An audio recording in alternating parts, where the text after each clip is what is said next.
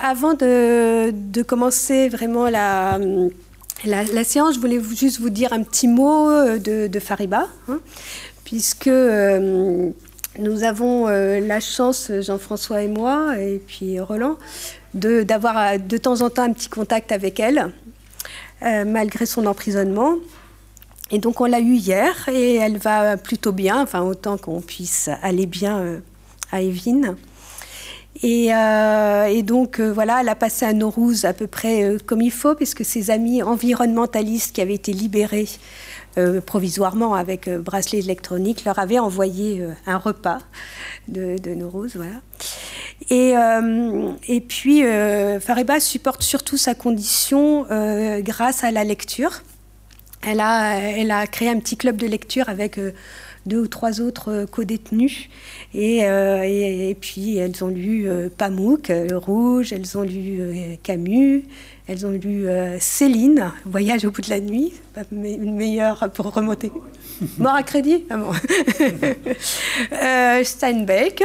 Les derniers, c'était des souris et des hommes. Et puis là, elle, elle était en train de lire un auteur irakien dont j'ai pas réussi à comprendre le nom parce que la, la liaison était vraiment très, mauvaise. Et en tout cas, c'est comme ça que ça lui permet d'oublier un peu qu'elle ne peut plus faire de recherche, euh, parce qu'évidemment, c'est ça qui, lui manque le plus. Alors, euh, et c'est aussi pour ça que le séminaire a été imaginé. Et euh, euh, et, donc, euh, on va continuer, nous, à faire la recherche avec Fariba à partir de ses travaux. Et aujourd'hui, le thème euh, que j'ai choisi pour penser à Fariba, c'est celui de, la ville. Et ce n'est pas forcément un sujet sur lequel elle est connue hein, et, pour lequel elle est citée, mais elle a travaillé beaucoup sur la ville finalement sous différentes facettes. La première, c'est euh, notamment dans son texte euh, qu'elle a repris après dans Être moderne en Iran, euh, quand les impôts fleurissent à Téhéran. Elle aborde la question des taxes municipales pour appréhender les transformations de l'espace public dans la capitale, notamment sous la forme des parcs et des jardins, mais aussi d'autres grands aménagements urbains. Et cette attention euh, aux, instances euh, politiques de la ville, elle l'a poursuivie euh, dans un texte où elle a travaillé sur le procès du maire de Téhéran un texte qui a été republié par Critique internationale dans le numéro qui lui était consacré, et où elle analyse aussi les rapports de force entre la municipalité et différents pouvoirs au niveau central. Euh, Fariba aussi euh, considéré euh, la mobilité en, ville.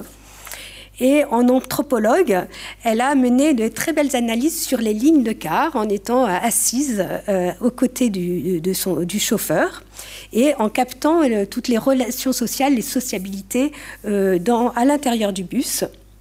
Et dans cette veine, elle a participé à une exposition à la Villette où elle a montré que le mariage, qui était euh, qui la fête traditionnelle par excellence, reposait sur la mobilité.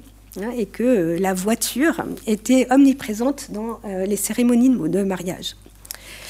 mais la question de la ville est également abordée par Fariba dans son travail sur les élections en menant une sociologie des circonscriptions électorales urbaines, elle a montré que le thème de l'autochtonie était centrale et notamment euh, que le clivage entre autochtones et, euh, les familles rurales d'implantation plus, récente était l'une des euh, variables du, vote. il y a sans doute beaucoup d'autres aspects auxquels Nadia, Laurent et Eric, que je remercie vraiment beaucoup, ont pu être sensibles. Ils vont nous le montrer. Je vais leur laisser tout de suite la parole. Mais pour finir, je voulais euh, évoquer un autre travail que nous devions faire, Fariba et moi. Euh, parce que lorsque nous étions allés, euh, Jean-François et moi, en Iran en avril-mai 2019, nous avions été toutes les deux frappées par un projet de train, genre Orlival, qui avait été entamé et qui était resté euh, totalement inachevé parce que le, trajet passait par un mausolée à Roménie, je crois. Et euh, je venais de lire un livre euh, sur le mouvement euh, architectural qui s'appelle Incompiuto, en italien, donc inachevé. Et donc c'est un mouvement qui analyse le hum, phénomène des infrastructures et des architectures publiques qui ont été laissées à l'abandon avant même leur achèvement et avant même leur ouverture. Et nous avions donc décidé euh, d'entamer l'analyse de cette ligne de train. Euh, où nous, euh, et nous avions dénommé notre projet In Computo iranien. Et malheureusement, ce qui est resté inachevé, c'est le projet, mm, pour une autre raison, mais pour une raison aussi politique comme ces projets-là, et parce qu'un mois plus tard, Fariba était arrêté. Donc, sur ces, notes nostalgiques, je vais tout de suite donner la parole à Nadia Hachim. C'était juste un mot parce que ce matin, quand, quand nous en parlions, euh, j'ai oublié de, euh, de euh, une autre recherche, non, pas, pas ça, une autre, une autre recherche de, de Fariba qui résonne assez tragiquement avec l'actualité. elle avait publié un, très beau texte, je crois que c'est dans les Sémotis, sur Roramchar, une ville entièrement détruite au moment de, de la guerre Iran-Irak, qui elle revenait un petit peu sur la destinée de, cette ville et sur les Roramchari qui avaient donc essaimé dans tout le Golfe et à Damas, Roramchari qu'elle retrouvera lorsqu'elle fera son analyse du pèlerinage à Damas et qu'elle retrouvera à nouveau lorsque ceux-ci, après le déclenchement de la guerre civile en Iran, iront dans d'autres places fortes du Golfe. Euh, donc voilà, c'est un texte qui euh, résonne avec euh, et qui serait intéressant de, de relire dans cette perspective. Mm. Non, non, merci Jean-François, j'avais complètement... Enfin, je ne connaissais pas ce, ce, texte. Donc je vais donner la parole à, Nadia, Nadia Hachimi Alaoui, qui est chercheur au, à l'université de Turin euh, actuellement et euh, chercheur euh, au CRESC à Rabat. Nadia, c'est à toi. Merci. Merci Béatrice. bonjour. bonjour tout le monde. Alors, moi, ma, communication va porter sur, sur Casablanca. au Maroc sur la montée en puissance du maire comme nouvelle figure décisionnelle, du moins dans les représentations, c'est précisément de ça dont on va parler. Et pour introduire mon propos, je partirai d'abord de l'actualité pour un peu planter le décor. Euh, je reviendrai sur, Fariba et comment euh, son travail, le travail que citait Béatrice, euh, m'a permis de revisiter un travail que moi j'ai jamais travaillé vraiment sur le maire, mais j'ai plutôt travaillé sur le préfet, et donc m'a permis de revisiter, revisiter, revisiter ça avant de, avant de construire, enfin de vous présenter mon argument. Alors d'abord, l'actualité de Casablanca. Euh, en septembre dernier, se sont tenues des élections municipales euh, au Maroc, à Casablanca et dans toutes les villes du Maroc, mais élections municipales qui ont eu la particularité d'être combinées à des élections euh, législatives et régionales dans un même scrutin. Et là, surprise, ou en tout cas très grande surprise, on a eu la défaite des maires du parti islamiste, le PJD, qui avaient six ans plus tôt été élus dans les grandes villes du pays, mais surtout qui était au pouvoir depuis 2011. Euh, la surprise, c'était pas tellement la défaite, où on la sentait venir, c'était plutôt l'ampleur de la défaite. Si on reste que à Casablanca, pour que vous ayez une idée euh, chiffrée, euh, le maire de Casablanca, qui avait été élu six ans plus tôt, en 2015, avait remporté la moitié des sièges que compte euh, le Conseil de la ville de Casablanca, 75 sièges sur 131, et en septembre dernier, il n'en avait plus que 18. Et on a un peu la même, la même chose au niveau national, donc un effondrement total du, du PJD avec la perte de toutes les grandes villes. Alors l'explication qui avait euh, été donnée, et notamment du PJD, c'est euh, la question de l'État profond, la question d'une main invisible, hein, qui il est vrai que les islamistes avaient des rapports très conflictuels avec, avec le pouvoir en place, mais ils ont surtout et beaucoup perdu pour leur gestion désastreuse, désastreuse des villes. Qu'est-ce que ça veut dire désastreuse? Bah, D'abord, si on prend que Casablanca, un désintérêt total pour la gestion locale par le maire de Casablanca qui avait été élu en, 2015 et qui était un membre influent du, PJD. Son attention a beaucoup été portée, notamment au début de son mandat, sur le national. Il avait pour ça, il cumulait euh, la, gestion euh, locale avec, euh, avec un portefeuille ministériel. Il était, euh, il était ministre Relations au Parlement hein, au début de son mandat.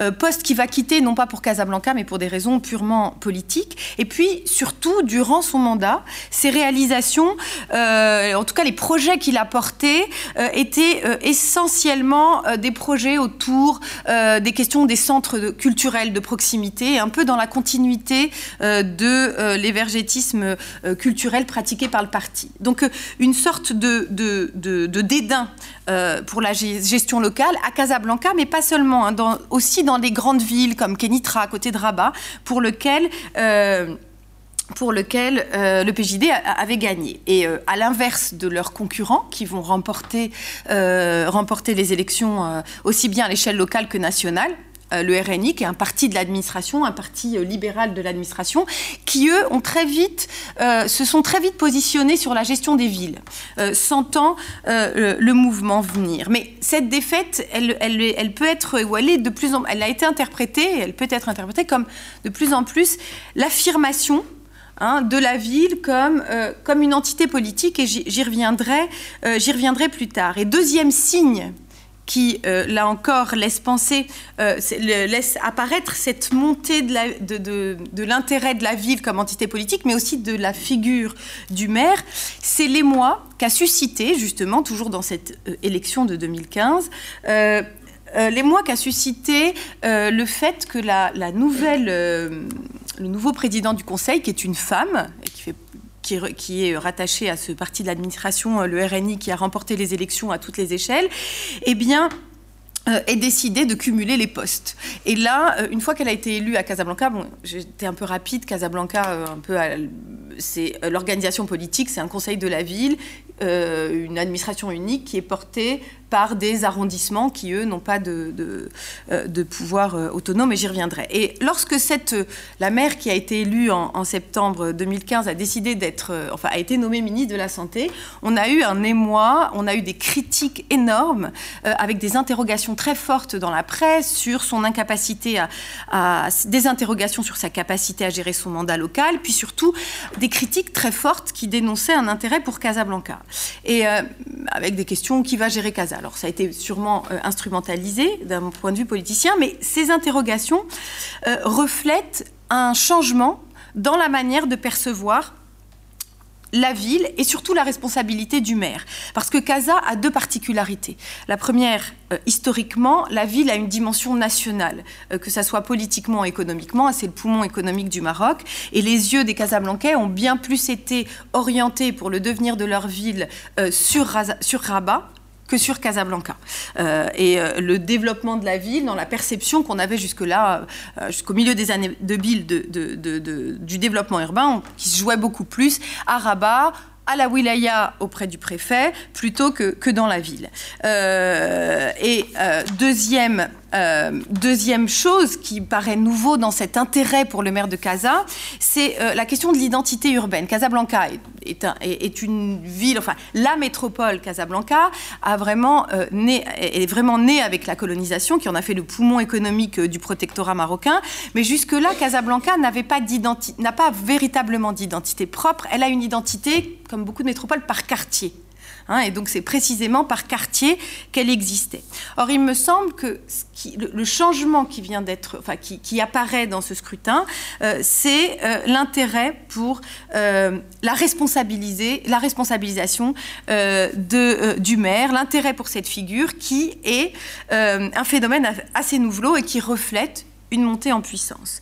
or, et euh, ça sera mon propos, si, l'affirmation euh, de cette figure euh, émerge dans les représentations, d'un point de vue institutionnel, c'est un peu une fiction, puisque le Conseil de la ville, Casablanca, a a assez peu de pouvoir à part les autorisations en matière d'urbanisme, mais les questions Casablanca est sous-financée. elle a un budget de 2 milliards de dirhams pour un PNB qui est à peu près plus que les près de 40% du PNB marocain, euh, et, euh, et euh, elle n'a absolument pas, la ville, un budget d'investissement quasi, quasi nul. Mais ça, j'y reviendrai. Donc, pour comprendre l'affirmation de cette figure du maire, cette fiction, d'une certaine manière, il faut revenir sur une séquence précédente. J'étais peut-être un peu longue dans mon introduction.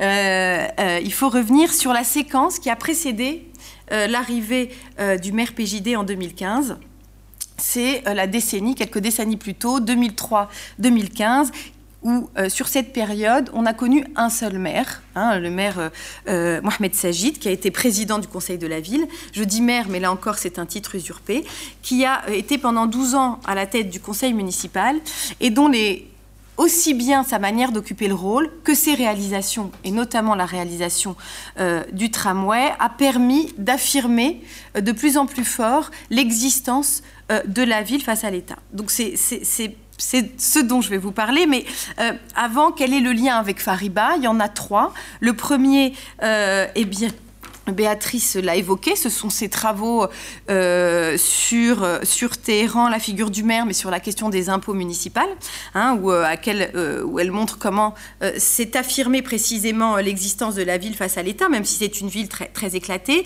Mais ce qui m'a particulièrement parlé, c'est l'attention qu'elle porte aux, aux, réalisations, et notamment à la question de la modernité des jardins publics à Téhéran. Euh, qui euh, non seulement modifient les pratiques citadines, mais en modifiant les pratiques citadines, font aussi émerger une idée neuve de la ville. Et donc Téhéran euh, et ses velléités d'affirmation, finalement, m'ont renvoyé à Casablanca, les jardins publics, au tramway et le tramway à Fariba, puisque elle était, quand elle était venue à Rabat, J'entamais ma thèse sur Casablanca et sur les bus et j'avais été euh, non seulement enchantée mais surtout très surprise de voir l'intérêt de Fariba pour le tramway qu'elle avait pris euh, seule par deux fois. Euh, personne moi s'intéressait au bus et en fait à travers l'intérêt qu'elle apportait aux pratiques sociales du tramway, voilà c'est c'est aussi ce qui m'a voilà amené à, à, à travailler cette question. Alors pourquoi et comment cette existence de, cette montée en puissance de la figure du maire, on la doit euh, à Mohamed Sajid. Donc revenons à Casablanca, revenons quelques décennies plus tôt, à hein, la période 2003. Euh, 2015, d'accord, qui est une période 2003 où euh, arrive un nouveau président du Conseil de la ville, Mohamed Sajid, qui va rester pendant 12 ans pendant 12 ans à la tête du Conseil de la ville. C'est une figure importante par sa longévité, mais c'est une figure importante, euh, je, l'ai déjà dit, par la manière dont il va occuper le rôle. Euh, parce que Mohamed Sajid s'est vraiment pris pour un maire.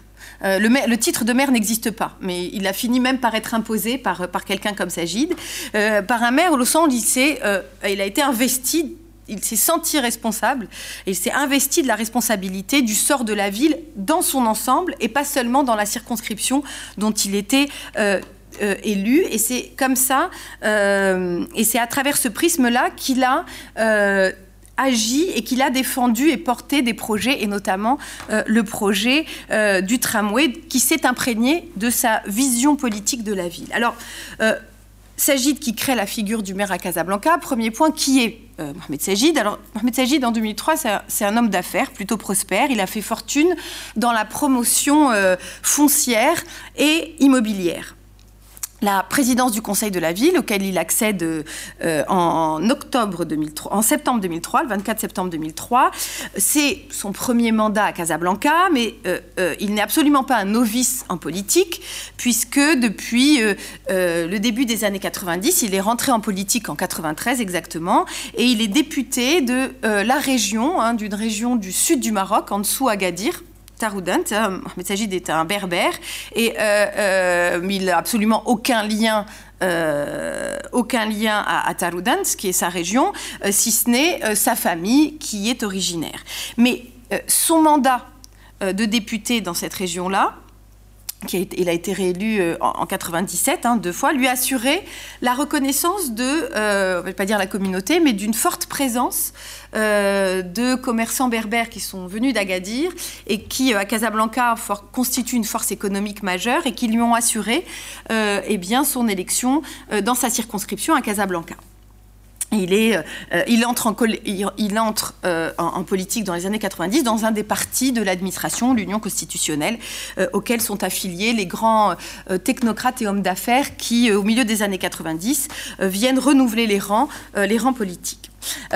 alors, l'affirmation de la figure du maire, elle s'est faite avec Sagid, mais elle s'est construite d'abord, et là, il faut le souligner, d'abord sur une réforme institutionnelle, une réorganisation institutionnelle euh, en 2003, euh, lorsque Sagid est élu, cette élection euh, municipale va mettre en œuvre, va s'accompagner de la mise en œuvre d'une nouvelle charte communale.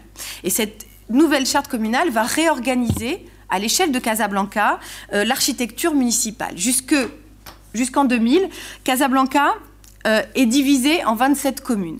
Euh, cette, division, euh, cette division communale qui s'est faite entre les années 70 et 90 va être un véritable mode de gouvernement de la ville hein, pour éviter l'émergence d'un pouvoir fort. Et elle est divisée en 27 communes, elle compte à peu près 1200 conseillers communaux, et puis elle est chapeautée par ces, ces, communes qui sont qui, elles, ont toute, euh, euh, l'autonomie euh, juridique et financière, elles sont chapeautées par une instance supracommunale qui supervise tout ce qui est service commun entre les communes. Mais cette instance supracommunale, qui s'appelle la communauté urbaine, euh, n'a absolument euh, aucun, aucun pouvoir. Au contraire, elle se superpose aux communes. Elle n'a pas de pouvoir euh, exclusif. Ce sont les communes, les 27 communes qui gèrent, qui gèrent chacune leur quartier. au tournant des années 2000, au nom de, la rationalisation de l'appareil municipal casablancais, hein, cette fragmentation, on avait commencé par 9, puis 14, puis 21, puis 27 communes en moins de 20 ans. Donc cet émiettement apparaît comme profondément dysfonctionnel. Et donc, au nom de l'efficacité gestionnelle, une, une, charte communale euh, qu'on appelle euh, une opération de décentralisation, hein, mais qui en fait cette charte communale, va réorganiser euh, les pouvoirs municipaux, les 27 communes, en une seule administration, le conseil de la ville. Et les 27 communes euh, qui vont, dans un souci de, réduction euh, du nombre de circonscriptions, vont passer à, 7. Euh, mais ces 27 communes vont devenir des communes d'arrondissement. elles vont perdre leur autonomie de gestion au profit du Conseil de la ville. donc, cette réforme, cette, cette, réforme institutionnelle qu'on, a, qu'on connaît sous le nom d'unicité de la ville, hein, cette, ce retour à, une, à, une, administration municipale unique, elle a essentiellement consisté à reconfigurer les pouvoirs communaux au profit du président du Conseil de la ville. Mais d'un point de vue institutionnel, le statut hein, de ce président de Conseil de la ville, de cette instance qui était avant une instance de supervision qui devient l'administration unique, d'un point de vue institutionnel, le statut du, président du Conseil de la ville, de la communauté urbaine, n'a absolument pas bougé ou du moins a très peu bougé. Euh, la réorganisation, euh, on parle souvent de décentralisation, or il n'y a pas eu de transfert de pouvoir de, l'État vers la ville, il y a eu une réorganisation horizontale, et le dispositif communal, ces anciennes communes, sont extrêmement dépendantes euh, d'un point de vue technique et financier à l'égard de l'État. Faiblesse des, moyens budgétaires, comme je vous l'évoquais, mais surtout subordination totale de la fiscalité locale à celle de l'État et très faible euh, déconcentration des budgets ministériels. Et donc en 2003, quand Sagid arrive, la réorganisation communale, il prend la tête du Conseil de la ville, il y a un desserrement un peu de la tutelle, mais il n'y a absolument pas de transfert de pouvoir et de, transfert de pouvoir supplémentaire et absolument pas de transfert financier. Casablanca reste totalement sous-financé. Et euh, euh, même chose pour l'organisation communale. Les 27 communes avaient à peu près au total, sur les 27 communes, on comptait 21 000 euh, employés municipaux.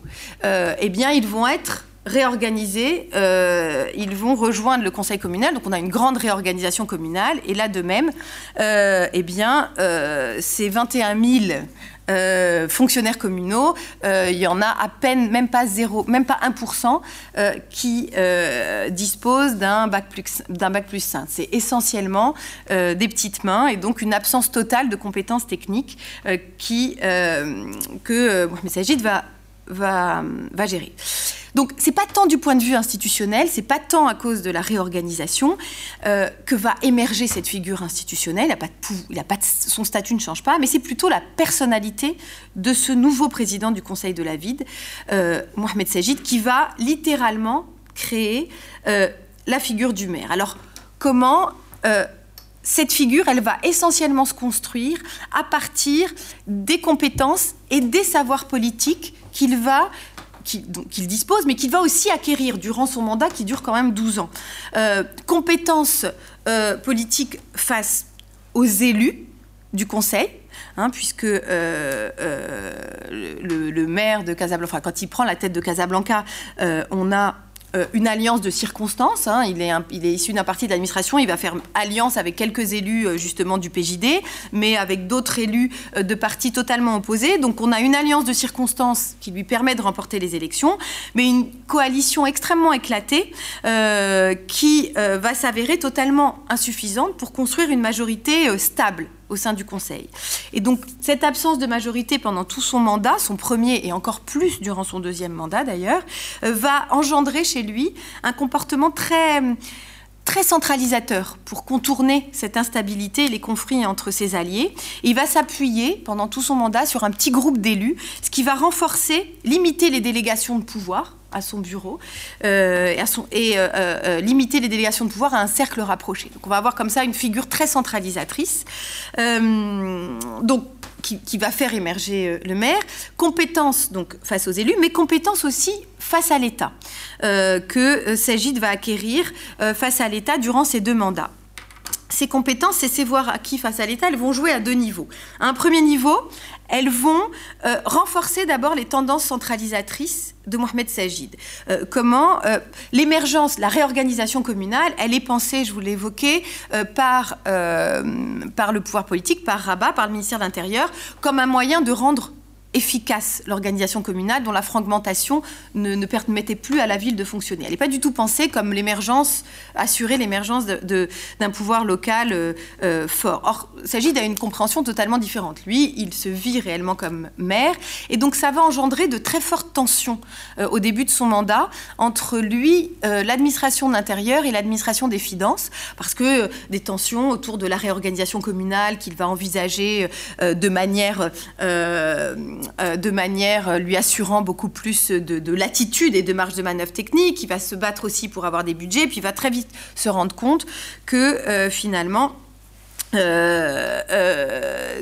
tout va être refusé par l'administration centrale et il va travailler un peu avec une petite équipe, euh, pour certains même qui financera euh, à travers euh, du public privé porté par lui-même, mais un peu sur le mode cabinet, ce qui renforce sa, tendance centralisatrice.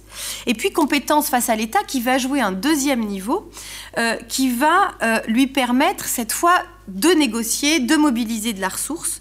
il sait Hein, de par ses compétences politiques acquises durant son premier mandat, mais aussi euh, acquis euh, durant son, second mandat, eh bien, il sait comment faire face à l'État pour euh, construire des rapports de force, mobiliser de la ressource, initier des projets. Et c'est de ce point de vue que le, tramway, qui est un projet qui va devenir la chose du maire, qui est extrêmement important.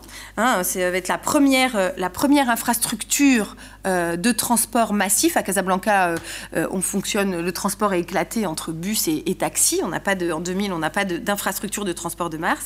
Mais cette, cette, cette, cette, infrastructure de transport, ce projet tramway qu'il va, va prendre en main, eh bien, il va être capable de, de le faire aboutir. Et c'est la, ce dont je vais discuter maintenant. Alors, le tramway, c'est un projet que se saisit, dont se saisit euh, Mohamed Sajid dès qu'il arrive à Casablanca en 2003. Hein, en septembre 2003, dès, décembre, il, il, se saisit d'un projet qui est un peu, un peu vague. et il se saisit du tramway pour plusieurs raisons. La première, avec cette unicité de la ville, si elle ne transforme pas institutionnellement, le statut de maire, elle, elle fait émerger un, nouveau regard politique euh, sur la ville.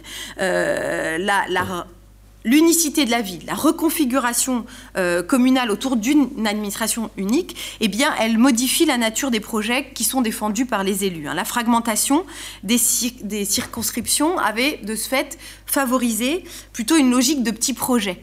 Euh, au détriment de grands équipements structurants. Euh, et euh, le rôle des élus dans la configuration du, pouvoir politique marocain, c'est essentiellement, précisément, un rôle d'intercession qui consiste à faire remonter les demandes sociales. Donc chacun était à la, les, projets qui étaient défendus par les élus, c'était des projets à l'échelle de leur quartier. Donc l'instauration d'un conseil communal, eh bien, va premièrement changer l'échelle de l'action politique et faire émerger un nouveau regard politique sur la ville, un regard qu'on pense dans son unité. Donc euh, un, équipement, euh, un grand équipement comme, le, tramway s'y prête. Et puis deuxième chose qui fait émerger le, tramway, on est en 2003. Et on a, euh, au tournant des années 2000, dans cette même logique de rationalisation des appareils politiques et administratifs, on a l'introduction, hein, de manière encore très éclatée au début 2000, de nouveaux outils de planification euh, urbaine, hein, euh, et euh, notamment est lancé par l'administration du ministère par le ministère de l'Intérieur au, milieu, au début des années 2000, un plan de déplacement urbain, un outil de gestion des transports urbains qui remplace un peu les, qui remplace pas un peu, qui remplace les grands schémas de circulation hein, dans une perspective très aménagiste qu'on avait du transport. Et ce nouvel outil, eh bien, va euh, essentiellement appréhender les questions de transport à travers euh, une vision très économique et non plus aménagiste de la ville. Et, euh, donc, elle va, le, plan de déplacement urbain, qui identifie un peu les besoins de transport et, planifie, donne des options, va relancer un vieux serpent de mer à Casablanca, qui est un projet de métro. Un projet de métro, il date du lendemain de la dépendance. Et puis, euh, c'est la vraie arlésienne. Hein. Tous, les, tous les dix ans, on ressortait le projet de métro au Maroc et euh, il ne s'est absolument jamais fait pour des questions essentiellement euh, financières puisque à Casablanca, les services publics euh, locaux euh, sont financés euh, essentiellement à l'échelle de la ville et l'État refuse, refusait jusque-là de mettre un centime dans la question du transport. donc Sagid va s'emparer de, dès, son élection, il va s'emparer de, ce, de cet outil ce nouvel outil, des conclusions du plan de déplacement urbain, et il va retenir le tramway. Alors il va, il va s'en il va se saisir des conclusions du plan de déplacement urbain.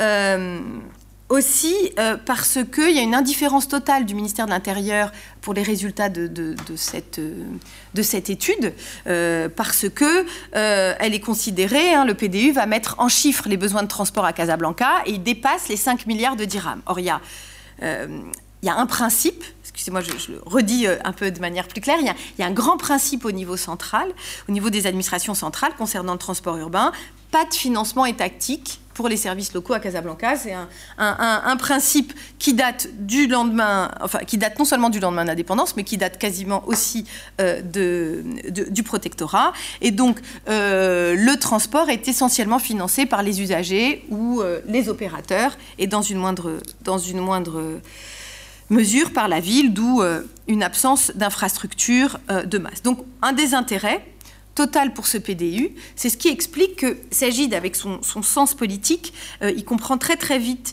la symbolique forte du tramway, la symbolique forte de, des conclusions du PDU, et sa détermination politique, son investissement politique vont permettre de contourner les résistances au niveau central qui, euh, à l'annonce euh, de, euh, des, qui, au résultat du PDU, qui disait il faut quatre lignes de tramway, un ligne de RER e et un ligne de métro, se disent mais tout ça, on va, on va lancer plutôt un nouvel appel d'offres sur les bus. Donc il y avait une vraie, une vraie indifférence. Bah, Sagid s'empare de ça et cette détermination avec laquelle il va s'emparer de cette question, elle va être alimentée par trois choses son éthos aménagiste, d'abord, qui se construit et qui se nourrit à la fois de ses compétences professionnelles. Hein, euh, je vous avais dit, il est, lotisseur.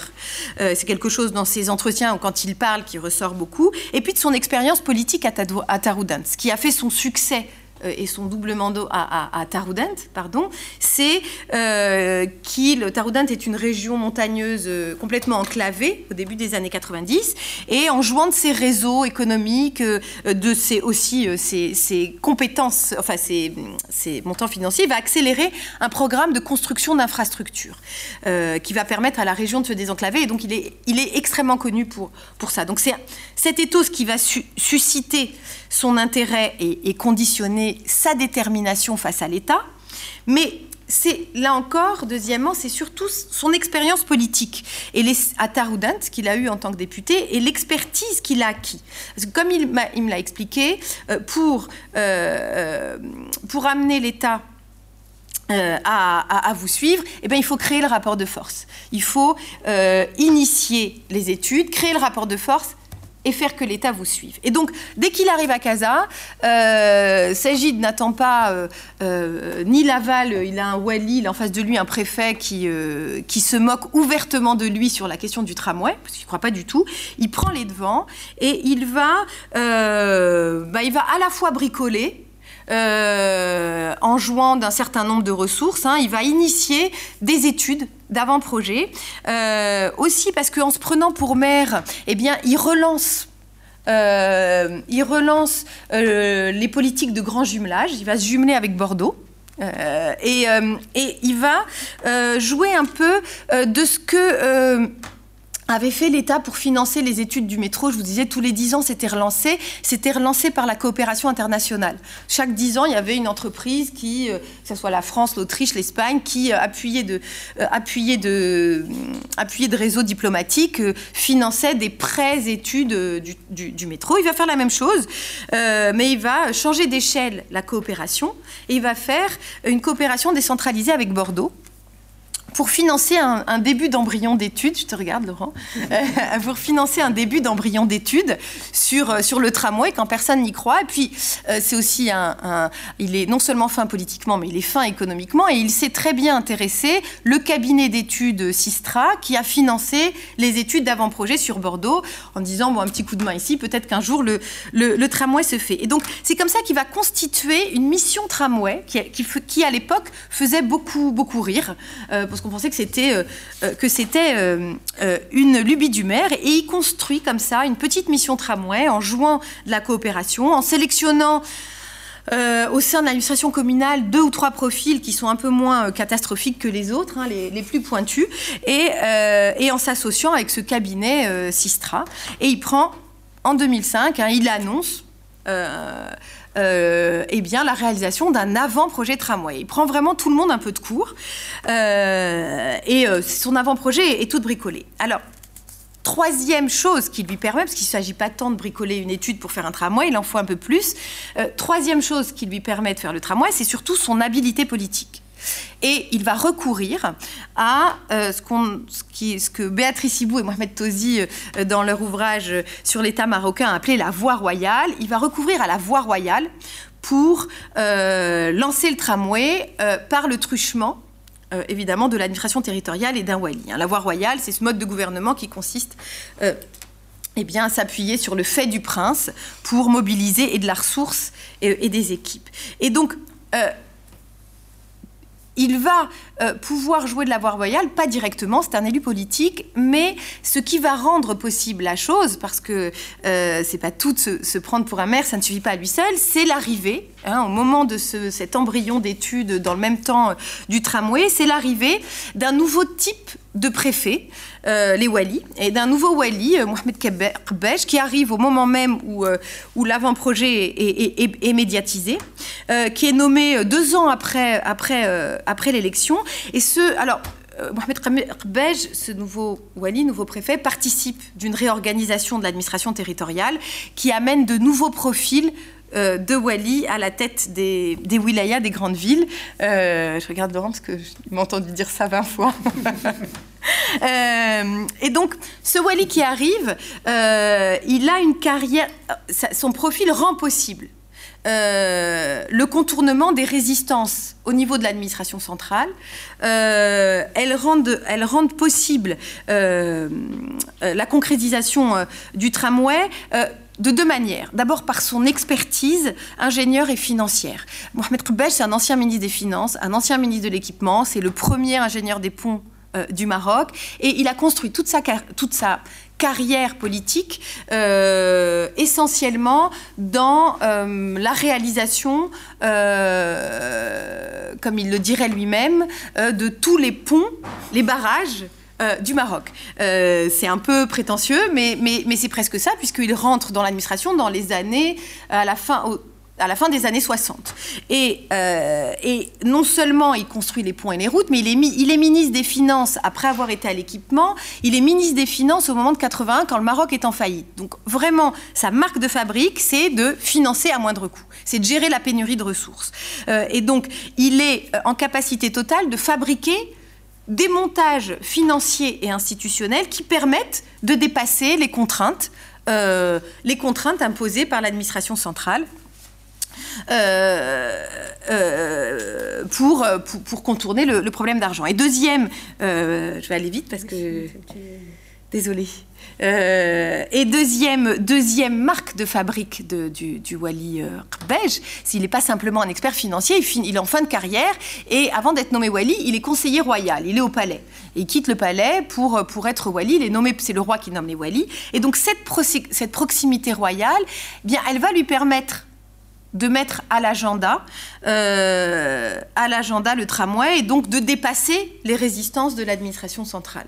En se réappropriant, hein, en faisant, euh, comprend très bien euh, au départ, ça va assez mal finir entre deux, mais au départ, Sagid en fin politique comprend tout son intérêt à faire alliance avec le maire et, et, et donc eh bien, c'est dans cette alliance, euh, dans, dans, Mohamed Kabesh qui se, qui, qui, se saisit, mais vraiment, euh, euh, il se saisit avec une feuille et un stylo de l'étude de Sistra, de, Bordeaux.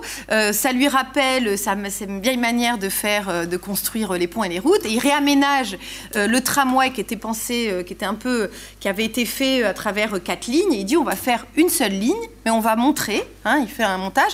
On va montrer à tout le monde qu'une seule ligne c'est possible sans que ça coûte plus d'argent. Hein, puisque, eh bien, on va faire, on va introduire une nouvelle structure va, son ingénierie financière va lui permettre de, euh, eh de mettre en place de nouvelles solutions de financement en jouant euh, de ces nouveaux outils gestionnaires sur le principe de, du financement de la ville par la ville. Et il monte une structure euh, je, vais un, peu vite, hein, on pourra y, revenir, mais il monte donc une structure, euh, une société de développement local, euh, qui est une création totalement ex nihilo. et en jouant sur cette nouvelle entité, en jouant sur la valorisation foncière que permet le tramway, eh ben, il permet à cette nouvelle entité de lever de la dette et de financer la première ligne du tramway. D'ailleurs, la première ligne du tramway va être, va être construite en fonction des capacités de financement de la structure qu'il met en place euh, et pour euh, eh bien, faire adhérer l'État. Mais l'habilité politique de Sagid, elle est, euh, il est encore plus rusé qu'il connaît bien l'État et il sait qu'il ne s'agit pas de mettre en place une structure, il ne s'agit pas de mettre le tramway dans l'agenda royal, puisque le roi, en 2018, va venir inaugurer le lancement du tramway sous la pression de, Mohamed Kebej, mais il, a recours le jour de l'inauguration, le jour du lancement officiel par le Wali et le roi du tramway, lors de son discours, euh, eh bien, euh, il va euh, s'engager sur une date de réalisation, d'achèvement des travaux. On est en 2008 et Sagid annonce un peu sur il reprend ce qu'avait fait Dubaï avec ce, son 1199 et il dit le tramway sera réalisé, nous nous engageons devant le roi le 12-12-12. Et ce 12-12-12 va marquer les esprits et c'est le moyen qu'il trouve pour assurer la mobilisation de l'administration, qui, de par cet engagement pris, va être amené à, à, pouvoir réaliser dans les temps. Donc, cette, euh, là, je vais passer très vite parce que je, vais juste conclure et je pourrais, on peut revenir plus tard sur euh, ce moment tramway. Il va être fondateur sur euh, une reconfiguration des dispositifs et des modalités d'intervention de l'État dans la ville. Quand le Wali belge repense la manière de faire le tramway, quand il met en place une nouvelle, une nouvelle structure pour créer le tramway, évidemment, le président du, du conseil de cette structure, c'est pas le maire c'est le mais le maire est dans les instances. Et donc, euh, ces dispositifs qui sont inventés pour le tramway en 2008, aujourd'hui, on n'a pas une SDL, on en a 15 à Casablanca. Ça va complètement modifier la manière dont l'État va reconfigurer ses modalités d'intervention face à la montée en puissance, précisément, du maire euh, euh, et, des élus politiques. et non seulement ça, mais ces dispositifs-là permettent une certaine maîtrise du territoire euh, sans avoir, en contournant les contraintes financières et institutionnelles, on n'a pas du tout changé l'architecture institutionnelle du financement des services publics locaux, de la, de la fiscalité, d'accord? Et donc, ça a permis de maintenir euh, la mainmise, la euh, du territoire sans, sans modifier, en faisant l'impasse sur des questions très politiques comme la fiscalité, comme les rapports entre centrales et locales. Donc on a peut-être gardé la main mise sur le territoire. Euh, le, maire, Sagid, hein, a, été de toutes, les, de toutes les structures, mais le conseil de la ville a été mis de côté. En revanche, euh, et je conclus, euh, je conclus là-dessus. Le tramway lui-même, cette réalisation, donc en 2012, une première, euh, une première ligne a été, une ligne de 16 km a été achevée. Aujourd'hui, on en est à la troisième qui est en cours de construction. Eh bien, l'infrastructure n'est pas neutre non plus parce qu'elle a participé et elle participe aussi à faire émerger une idée neuve de la ville. Elle, en plus d'agir, elle participe à, à donner existence à la ville en tant qu'entité. Comment euh, D'abord en termes d'image. On n'avait pas d'équipement à Casablanca, de grand équipement. Le seul équipement avant le tramway qu'on avait de cette structure qui symbolise Casa, c'était la grande mosquée Hassan II dans les années 90. Donc le tramway, c'est d'abord un, équipement, mais c'est aussi euh, un équipement qui permet d'unifier la ville dans sa, circulation, puisqu'elle va traverser, euh, et c'est une première, elle relie l'ensemble euh, disons, des deux rives de Casablanca. Casablanca est traversée par une autoroute. En gros, à l'est, les quartiers, disons, pauvres. À l'ouest, les quartiers riches et résidentiels. Et le tramway, sous forme de serpentin, euh, eh bien, traverse, ces, traverse ces, cette ligne, traverse ces, ces, quartiers. Donc, on a une unification de la ville, on a une forme de mixité sociale qui se, qui se construit, mais aussi, elle modifie une idée neuve de la ville de par les comportements. Elle fait aussi émerger l'idée, le tramway, euh, d'une citadine citadinité, nouvelle. Le tramway a été marqué dans les débats publics, dans les discours publics, dans les pratiques, par de nouvelles formes de civisme. Vous prenez, bon j'aurais dû prendre des photos, mais un bus euh, les bus euh, qui étaient complètement euh, tout bousillés, enfin une catastrophe, les tramways, comme quoi le contenant fait aussi le contenu, il y a une forme de, de, de respect et qui a participé euh, et ça se retrouve dans les discours publics, euh, participer à ou répondu à, une un moment où il y a une demande de dignité euh, dans, dans la question du rapport des citoyens à l'État, dans la question du service public, du rapport au service public. et alors, ce qui est intéressant, c'est que euh, le tramway et les Casablanca, ils sont profondément attachés. Je fais là-dessus, je me base sur une étude que vient de faire l'AFD avec Casa Transport, qui est extrêmement intéressante. Ils ont fait un, entretien qui montre qu'en termes de transport, mais le tramway n'a absolument rien changé. C'est à peine 1%, euh, 1 de, de, la mobilité. En revanche, l'attachement, le rapport, euh,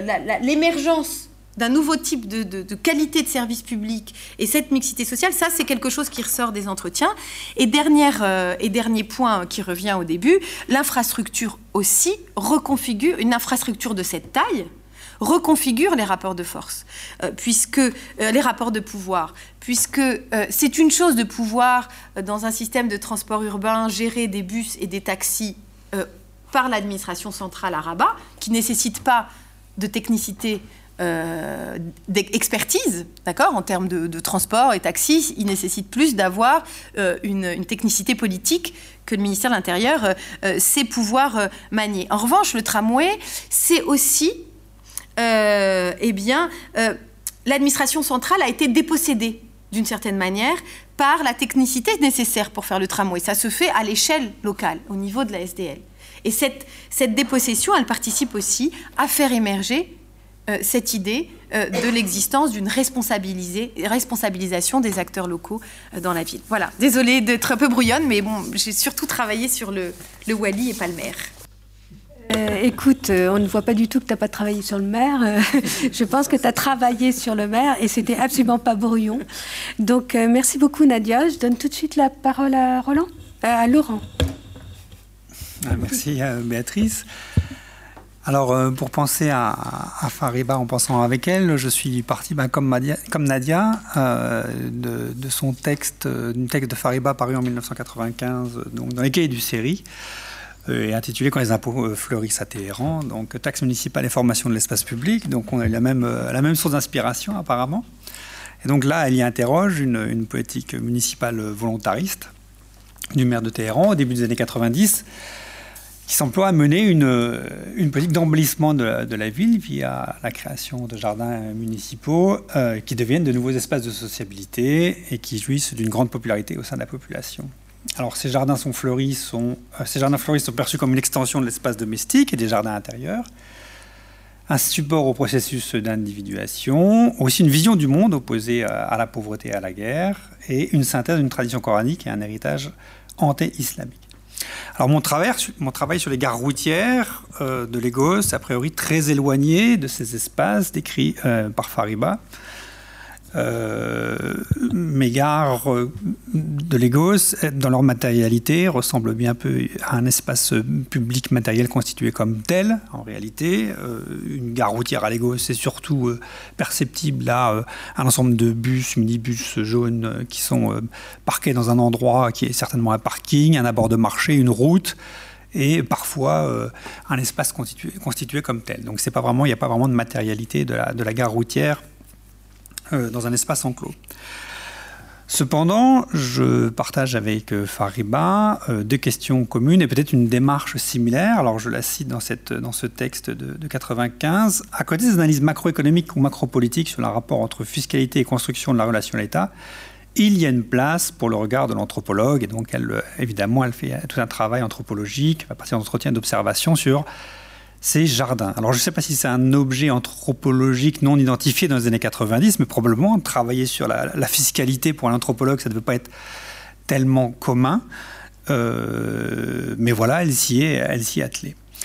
Euh, alors moi je fais depuis, euh, depuis quelques années une enquête de terrain aussi à Lagos. Euh, essentiellement euh, à partir de quelques gares routières à Ibadan et, euh, et, à Lagos, avec des entretiens et de l'observation non participantes sur notamment du principal syndicat des transporteurs qui s'occupe, qui gère ces gares. Euh, à Lagos comme à Ibadan, comme dans, la, plus grande partie du, Nigeria. Alors dans, le, cas de, de, Fariba, cette observation lui permet de, révéler de nouvelles pratiques sociales, tu l'as mentionné Nadia, euh, mais aussi en fait euh, d'ouvrir, ou plutôt de révéler des, des débats politiques et l'ambivalence de la politique de modernisation en fait du, du maire de Téhéran. Euh, de mon côté, je n'ai pas revenir sur cette politique de modernisation des transports du gouverneur de l'État de Lagos. Alors déjà, euh, en fait, Nadia l'a fait très bien avec le tramway à Casa. Et moi, je ne travaille pas tellement sur ces politiques publiques. Et puis, une doctorante ici au CERI fait ça très bien. Elle s'appelle Fatoumata Diallo. Elle travaille sur ces, euh, ces, politiques de transport de, de l'État de Lagos. Euh, je ne reviens pas non plus sur la formation d'un espace public en tant que tel, hein, bien que la gestion de ces gares soit hautement, euh, hautement controversée et discutée, disputée euh, dans la presse et aussi dans, l'espace académique. Mais je reviens plutôt sur les manières dont ces gares routières sont gouvernées au quotidien. Et je passe par un focus particulier, c'est celui de la perception des taxes qui est révélateur des rapports de, pouvoir qui se, qui se nouent à l'échelle euh, des micros et des espaces publics. Alors comment sont prélevées ces taxes, à qui elles servent? Et en les, en les, étudiant, comment ça permet de changer le regard sur euh, l'organisation syndicale qui gère ces, ces, euh, ces, gares? C'est un peu ça l'objet du papier. Et notamment, ça va, en, changeant en fait de, focus, je voudrais revenir sur une bonne, affirmation d'une bonne partie de la littérature, mais aussi de la presse nigériane, sur le fait que ces gares euh, sont donc gérées par ce syndicat et simplement sur le mode de l'extorsion et de la violence, d'où le titre Taxe ou extorsion, gouverner les gares routières à Lagos.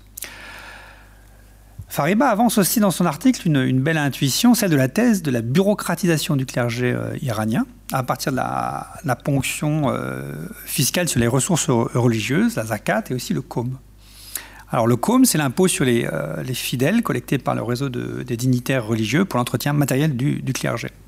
Et dans les années 90, visiblement, il est en proie à une tentative de monopolisation par le clergé. Et donc cette c'est pas au centre de son papier, mais c'est quand même une, belle intuition scientifique qui me permet aussi de revenir sur le gouvernement des gares routières au Nigeria, puisqu'on se trouve dans une situation relativement analogue, une volonté par ce syndicat de monopoliser les taxations sur, les transports, donc par une organisation qui est ni étatique ni religieuse, mais donc syndicale. Et donc, je propose de revenir sur ces, di ces différences à partir de l'expérience quotidienne des membres de ce syndicat, donc en quelques, points. Peut-être, dans un premier point, un peu de, de, de peut-être un, un, historique très bref euh, sur euh, ici le siège du transport euh, du syndicat des transporteurs à Lagos, donc qui s'appelle la NURTW, National Union of Short Transport Workers, qui a été créé en 1978 sur une initiative. Alors ça, c'est un bâtiment qui date pas de 1978, il est flambant neuf. Hein. Mais donc est beaucoup plus récent. Mais donc le syndicat date de 78, qui a été créé par sur initiative gouver du gouvernement fédéral euh, donc qui visait à promouvoir à Lagos, qui était capitale fédérale encore à ce moment-là, un syndicat qui soit moins inféodé à la classe politique de, euh, de Lagos, toujours, qui est toujours opposé au pouvoir fédéral dans ces, dans ces années-là. Ce syndicat est affilié à la centrale syndicale du Nigeria, le Nigeria Labour Congress, euh, qui se crée l'année suivante, et participe à un certain nombre, euh, à certains mots d'ordre et de mobilisation, notamment contre l'augmentation du prix de l'essence, euh, mais aussi pour le retour à la démocratie dans les années 90.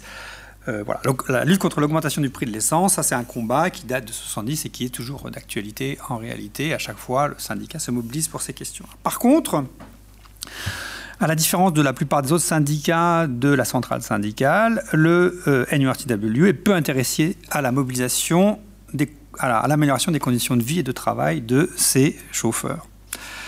Alors, le syndicat bénéficie dans les années 80 et 90, ici une photo des années 2000 prise par Rem Koolhaas, euh, de deux conjonctures euh, importantes. Un, la fin des transports municipaux et la croissance des transports privés de minibus, de taxis, de motos. Hein, c'est 90-80% du transport à Lagos aujourd'hui se fait par ces minibus jaunes, euh, espèce de de, de, clichés euh, euh, relativement communs pour, les gosses, donc d'une part, hein, et, sort de, ce, de, de, ces transports privés de minibus. Et d'autre part, euh, à partir des années 80-85, les politiques d'ajustement structurel bien connues du FMI, qui impose une réduction du, euh, nombre de, fonctionnaires dans les gouvernements locaux, et du coup une sous-traitance en fait euh, euh, du gouvernement local au syndicat pour prélever les taxes. Hein. Comme ça, on n'a pas besoin de, mobiliser les fonctionnaires, on demande au syndicat de prélever les taxes et de rendre en partie une partie de ces taxes euh, au gouvernement local. Cette, pratique euh, est absolument euh, interdite. Hein. La, Constitution de 99, celle de 79 euh, qui donne naissance à la Seconde République, celle de 99 qui donne naissance à la Quatrième République, interdit absolument toute délégation ou sous-traitance en fait dans, la dans, le prélèvement des taxes à, à toute organisation tiers. C'est le monopole des gouvernements locaux. Euh, alors dans les années 80, donc il y a ce premier mouvement hein, de, délégation de perception fiscale au syndicat, mais dans les, au, moment, enfin dans les années 90, avec la dictature, notamment à Lagos, il y a une forte lutte des militaires contre cette perception des taxes dans les gares. En plus, la dictature d'Abacha a tendance à emprisonner de nombreux syndicalistes. Cependant, dès le retour à un régime pluraliste, 98-99, il y a un retour du syndicat dans les, dans les gares et un retour aussi de la perception fiscale sur les gares. Et depuis lors, en réalité, le syndicat n'a cessé d'imposer son pouvoir sur, euh, euh, cette, perception euh, des taxes. Alors, il y a bien sûr une dimension partisane derrière ça. On voyait que la, conjonction, enfin plutôt la chronologie fiscale correspond à la chronologie politique en réalité, parce qu'il y a effectivement une dimension partisane derrière cette, histoire. C'est-à-dire que les gouverneurs des États ont besoin de l'appui du syndicat pour se faire élire pendant les périodes électorales. Généralement, le, syndicat prête main forte au gouverneur, la plupart du temps, mais pas tout le temps, le syndicat prête donc main forte pendant les élections. Et, en échange, d'une certaine manière, le, euh, les gouverneurs laissent, en, tout cas, euh, autorité et pouvoir aux syndicats pour prélever les taxes euh, dans, les, dans les gares routières. Alors, en même temps, le, les, gouverneurs considèrent ou ont tout un discours autour du fait que c'est illégal de prélever les taxes et passent leur temps à dénoncer le fait que c'est euh, que pas normal de faire ça. Mais dans la réalité, il y a très peu de répression policière. De temps en temps, quand il y a un peu une demande, une demande sociale ou, journalistique dans ce sens-là, il y a un peu de répression policière. Mais dans l'ensemble, le syndicat donc prélève depuis 20 ans, en tout cas à Lagos, à Ibadan c'est un peu différent, mais j'ai pas le temps d'y revenir. Donc exerce une autorité quasi exclusive sur la, sur la gare, sur ces gares, sans aucun pouvoir légal. Donc le pouvoir du syndicat repose, comme le dit euh, Mathias Dewey à propos d'un marché à Buenos Aires, sur la suspension de la loi. Euh, donc c'est pas que le, gouvernement est faible ou que, la loi n'est pas appliquée, parce que parfois elle est appliquée quand le gouverneur décide de l'appliquer et décide de reprendre le pouvoir sur le syndicat. Il le fait de temps en temps, il le fait à Ibadan notamment. Euh, il peut appliquer la loi. Donc c'est une très mauvaise lecture d'imaginer que l'État est simplement faible et donc euh, pas ça serait euh, ça serait une vue à une courte vue. Mais la loi est bien suspendue, c'est-à-dire remplacée dans la pratique par un ensemble de règles non, écrites passées entre le syndicat des transporteurs, les gouvernements locaux, le gouverneur, mais aussi la police. Et donc tous ces arrangements sont fluides, mais relativement stables dans la durée. Je vais revenir là-dessus dans un instant.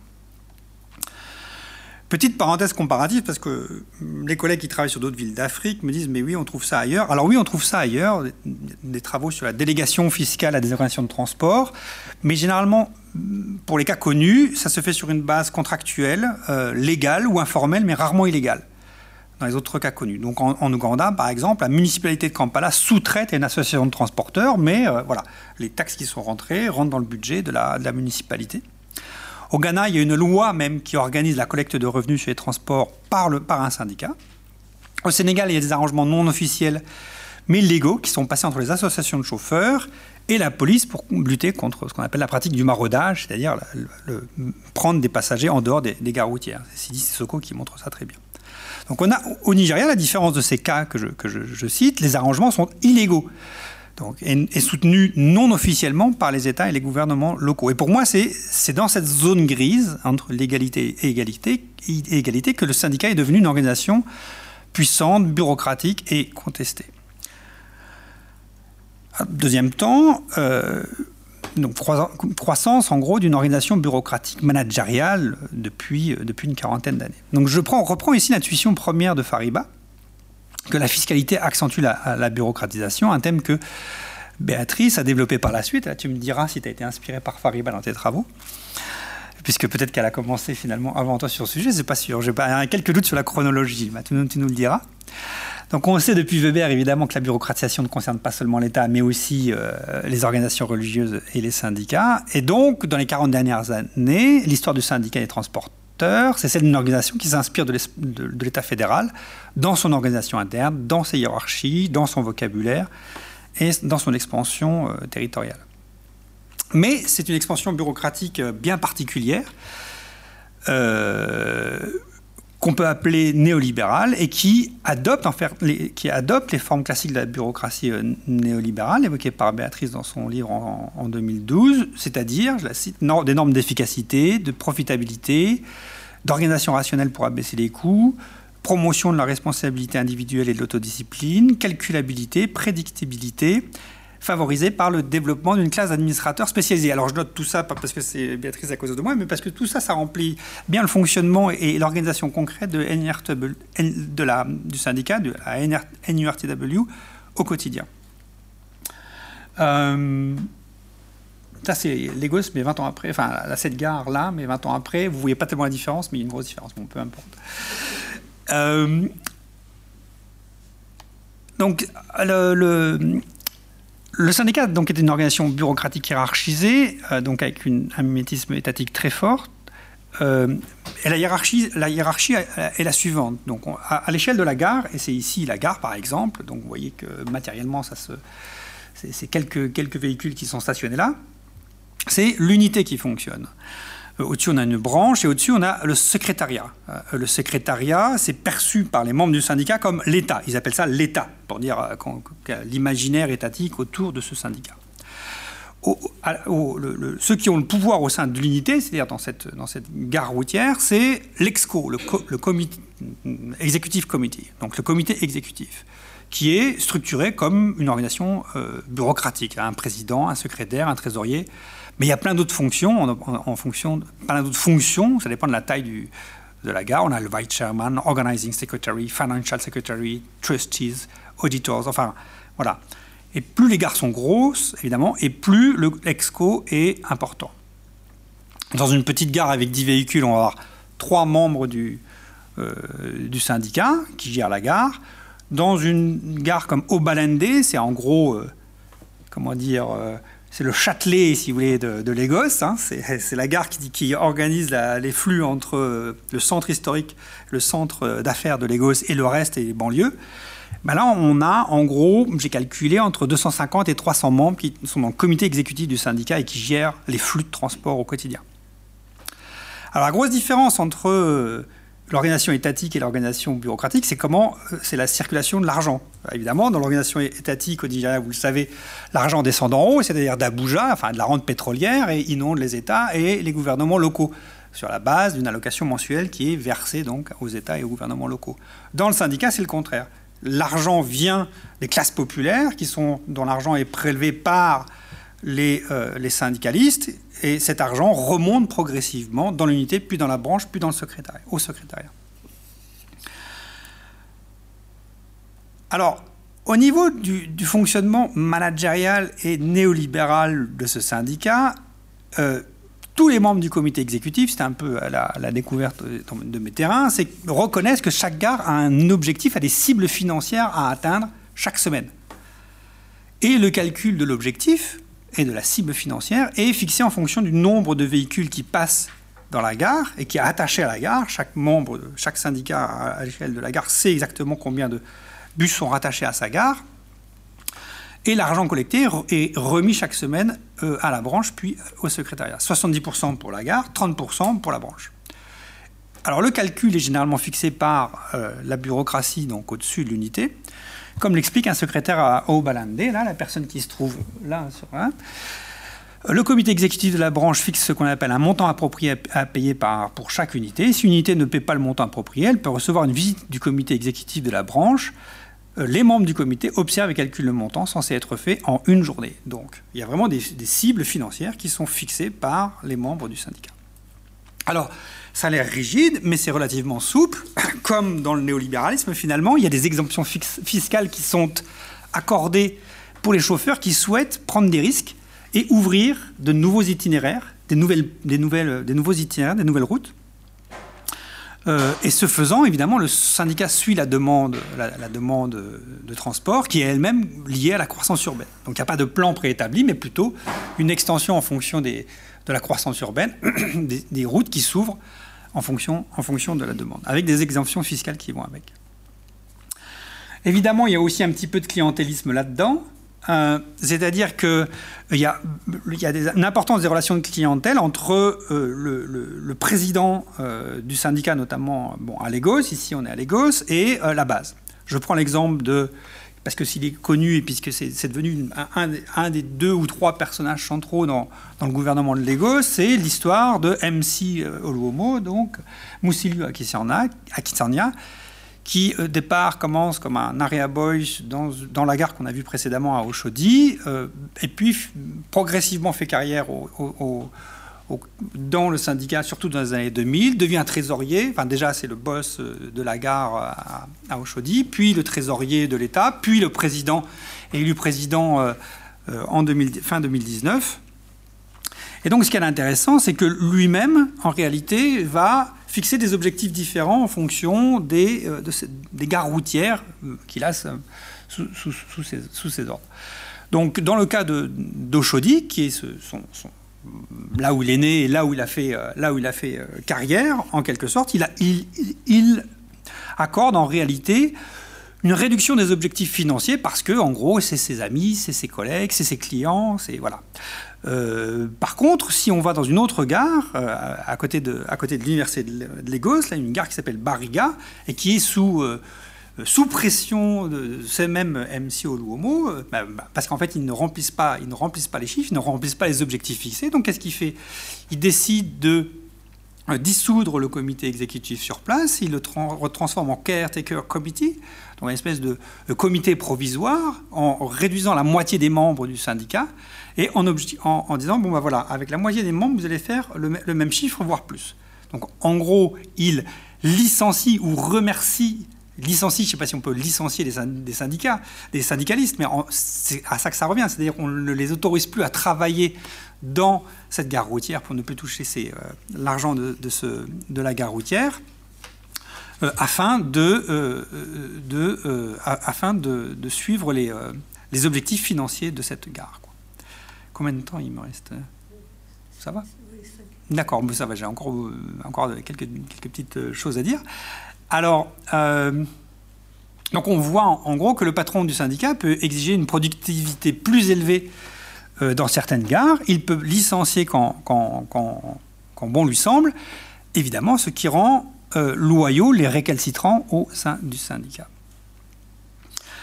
Alors donc c'est quand même une organisation qui essaie de maximiser euh, les, profits et une institution clair-obscure. Hein, je suis Loon, Twilight Institution, euh, dans le sens où euh, NURTW occupe cette position de straddling classique, Jean-François, entre la perception des taxes pour les autorités publiques d'un côté et perception d'un ensemble de, de, de, de, fees, de dues, check of dues, donc cotisations syndicales, frais, honoraires, je ne sais pas comment les traduire en français, pour le compte du syndicat. Encore une fois, c'est cette double position. Hein. on travaille pour les autorités euh, publiques d'un côté, mais on travaille aussi pour ce propre compte de l'autre, qui euh, constitue la base de son pouvoir.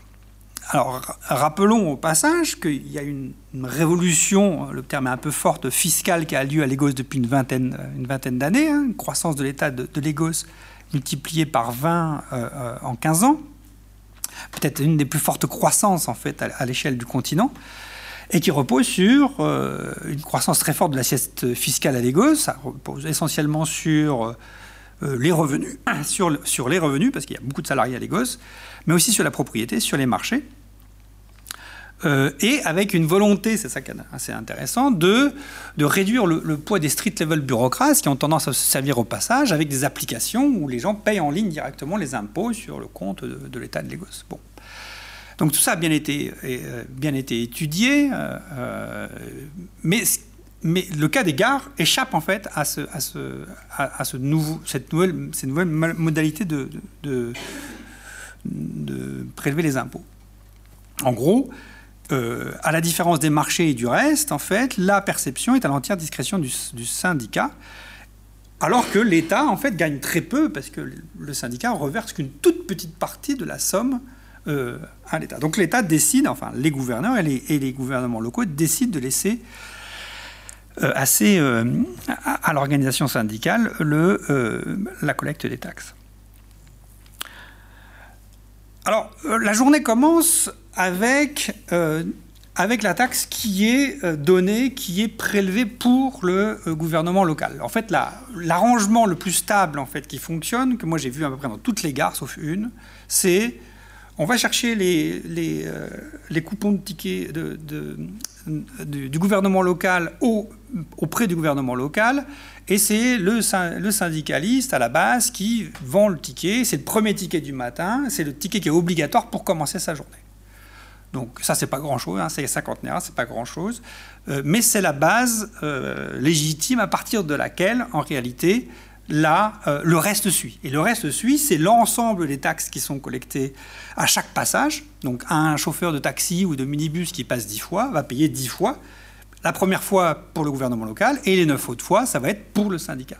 Et ça, va, ça va s'appeler, il va y avoir des noms alors, il y, a, plein de noms qui, circulent, ça a été euh, bien renseigné par un collègue euh, nigérian. Euh, on appelle ça Owo, Owo c'est en Yoruba, ça veut dire argent, Owo Union, Union, Owo Booking, Owo Loading, Owo Dropping, Owo Weekend, Owo Sanitation, Owo Security. Donc il y a plein de, noms attachés au terme d'argent et qui, qui signifient toutes les, tout ça revenant quand même néanmoins au, sein, au syndicat. Alors, euh, à quoi sert tout cet argent? Comment? Pour conclure. Alors, en, grande partie, ça va, euh, ça va pour le syndicat. Une bonne partie va à la police et une petite partie va au gouvernement local et à, euh, à l'état de l'ego, ça c'est pas très clair. Mais en gros, l'essentiel part soit à la police, soit, à la bureaucratie syndicale. Les chauffeurs payent sans avoir l'impression de recevoir un, euh, service en échange. Hein. Ils payent 10 fois par jour, comme je dis. Et donc, on est dans ce que l'on appelle de l'extorsion et non pas de l'imposition. La différence entre l'extorsion et, entre extorsion et taxe, euh, il n'y a pas de service en échange de l'argent donné. Alors, ça, c'est la thèse principale qui circule partout euh, au Nigeria. Or, moi, il y a deux choses que je voudrais dire. Alors, en conclusion, c'est quand même euh, les choses relativement importantes parce que finalement, ça n'a pas encore été, vraiment dit. D'une part, qu'il y a une forme de police au quotidien qui est exercée par le syndicat euh, au quotidien sur ces gares, et c'est pas si facile. Euh, un syndicaliste disait, enfin, un, responsable de gare disait que pour gérer une gare routière, c'est plus compliqué de gérer une gare routière que de gérer un asile psychiatrique, tellement les chauffeurs sont cinglés et n'obéissent qu'à eux-mêmes. Euh, donc, première chose, discipliner les chauffeurs, faire en sorte qu'ils fassent la queue au bon endroit, ne pas se battre avec les Okada qui sont à côté, les motos, etc., gérer les conflits avec les autres transporteurs. Voilà, donc il y a une, police du quotidien que, euh, que le syndicat exerce et qui ne, qui ne pourrait pas fonctionner dans une ville de 15 millions d'habitants sans lui. En fait. Donc ça, c'est quand même une police du quotidien qui n'est qui est pas tellement dit, pas tellement reconnue, et je pense qu'il y a un effet classiste, en fait. Tous les gens qui, sont, qui travaillent dans ces gares sont tous des gens qui sont pauvres, sans diplôme, etc. Et il y, a une question comme ça qui se joue probablement derrière. Et deuxième chose qui est plus étonnante, en fait, c'est que finalement, le syndicat apporte une forme de protection aux chauffeurs, c'est pas seulement de l'extorsion, une, forme de protection dans le sens où euh, les chauffeurs sont, pour l'essentiel précaires et leur principale crainte, c'est que leur, véhicule soit, soit, saisi par la police. Euh, donc là, ils perdent leur instrument de travail, évidemment, leur outil de travail, et donc là, c'est la, catastrophe. Or, la police passe son temps à, effectivement essayer de prélever la taxe et, euh, enfin, prélever de l'argent et extorquer, extorquer de l'argent sur ses chauffeurs. Et donc, il y a des, arrangements plutôt, c'est-à-dire que le syndicat paye par semaine ou par mois, verse une somme à la police, aux différents corps de police, en fait. Et en échange de ça, au moment où le chauffeur se fait saisir son, son, véhicule, on espère pouvoir négocier ce qui est une amende assez élevée en petite corruption. Donc on passe de 50 000 NERA, on va dire, à 3 000 ou 5 000 NERA on, relâche le chauffeur comme ça, on relâche son véhicule, et donc ça permet à la fois de donner une protection au chauffeur et de continuer à faire, tourner le business de, la gare routière. Donc il y a une, forme, de service rendu dans ce, dans ce cas-là, qu'on ne peut pas appeler extorsion. Euh, voilà. Donc, euh, bon, pas de conclusion, si j'ai déjà trop parlé. Euh, mais voilà, je m'arrête là du coup. Euh, merci, euh, merci beaucoup euh, Laurent. Et je donne tout de suite la parole à, Eric, on fera la discussion globale. Bien, bonsoir à tous. donc, je, suis aussi très heureux de pouvoir participer à, cette, à ce séminaire. je connais pas très bien euh, Fariba, que j'ai croisé euh, ben, en fait euh, dans, les couloirs du série, parce que mon, bureau est juste en face du sien, et puis on, on s'est aussi croisé dans, le comité de, rédaction de la revue de, de, la REM, qui est justement la revue où elle a publié notamment des textes sur, l'Afghanistan, et en particulier, alors pas celui sur lequel je, souhaiterais plus particulièrement m'appuyer aujourd'hui, c'est-à-dire guerre et reconstruction de l'État en Afghanistan, conflit de, tradition ou euh, conflit de, développement, mais euh, euh, un autre dossier très important sur guerre et terre en, Afghanistan. Donc c'est un petit peu par, par ce biais que j'ai eu la, chance de, de, connaître un petit peu son travail et aujourd'hui de, m'en inspirer. Donc le, le, propos que je vais avoir maintenant autour de Beyrouth euh, et euh, le contexte actuel d'effondrement euh, infrastructurel, économique et social au Liban, et en même temps les, mobilisations urbaines qui, se, qui se déroulent et les tentatives de, reconstruction, mais des tentatives très, très limitées. C'est pour ça que j'ai parlé de reconstruction des, interstices. Je vais essayer de, de, lire cela en faisant référence justement à, ce travail de, Fariba sur la guerre et reconstruction de l'État au Liban, et en particulier ce qui m'a frappé dans son, euh, article, c'est euh, son insistance sur, euh, l'importance de l'aide internationale. donc qu'elle caractérise à travers la, très grande les très importants flux monétaires qui, euh, qui, qui viennent depuis 2001 euh, irriguer euh, la société afghane. Et qui contribue à hum, transformer euh, cette société. Euh, et en même temps, elle explique dans ce texte que cet afflux monétaire vient avec un regard essentialiste sur, sur la société afghane, qu'il faut donc à la fois transformer, moderniser, par exemple à travers le le changement du, statut des femmes, mais euh, aussi euh, qu'il convient de, respecter. Et euh, donc, toute cette transformation se met en place en fait en confortant des, élites traditionnelles, ou en tout cas ce qu'on croit être des élites traditionnelles, et qui se retrouvent au cœur des, des, nouvelles logiques de, de, pouvoir. Et donc, il y a évidemment un risque d'instrumentalisation très fort de finalement de ces nouveaux projets, de, ces nouveaux moyens euh, financiers. Et euh, c'est ce à quoi elle, elle, s'attache dans, ce texte. Donc euh, ce, ce, contexte de, de, reconstruction de l'État, d'afflux monétaire, me paraît un, un, élément de comparaison intéressant pour aborder le cas de, de, Beyrouth et du, et du Liban. À la fois dans, une relative longue durée, euh, qui est celle des, années qui ont suivi la guerre civile au Liban, avec, euh, depuis donc 1990, euh, avec la tentative de, reconstruction d'un État qui avait été très affaibli, très marginalisé pendant la guerre civile, et que de nouvelles élites politiques vont chercher à transformer. Euh, notamment euh, en jouant sur euh, une manne financière qui est en partie une manne liée à l'aide ou à l'assistance internationale, mais qui est aussi une manne plutôt d'investissement privé. Et ça, c'est un point assez différent dans les deux contextes. Donc euh, ces, euh, ces, transformations, euh, enfin ces, afflux monétaires vont profondément modifier ben, notamment les formes urbaines. Et Beyrouth est une ville qui s'est en 30 ans hérissée de tours. Et, et, en même temps, dans certains de ces quartiers, et notamment le quartier du centre-ville de, de, Beyrouth, on a eu en fait en quelque sorte une sorte de deuxième destruction pour préparer euh, une soi-disant reconstruction, mais qui aujourd'hui euh, reste extrêmement, euh, extrêmement partielle. Donc, vous voyez quelques analogies que m'inspire ce travail. Alors, je trouvais d'autant plus intéressant d'utiliser ce, texte pour réfléchir aussi à la situation présente. Donc, euh, je, l'ai dit, euh, le Liban euh, traverse depuis 2019, mais en fait tout au long de la, de la décennie 2010, une, profonde crise économique et sociale. ces moteurs d'accumulation et d'attraction de capitaux se sont progressivement arrêtés.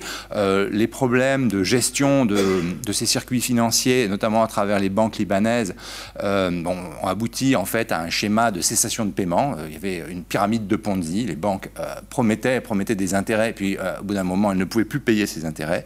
Et donc aujourd'hui, euh, ben, une grande partie de la société libanaise qui avait gagné de l'argent pendant cette période a ses avoirs bloqués à la banque et ne peut plus les utiliser. Euh, et euh, cette euh, crise financière, qui n'est pas résolue jusqu'à aujourd'hui, se traduit, enfin s'aggrave en une véritable crise économique, sociale, et est aussi, je vais dire, encore aggravée par un blocage politique complet.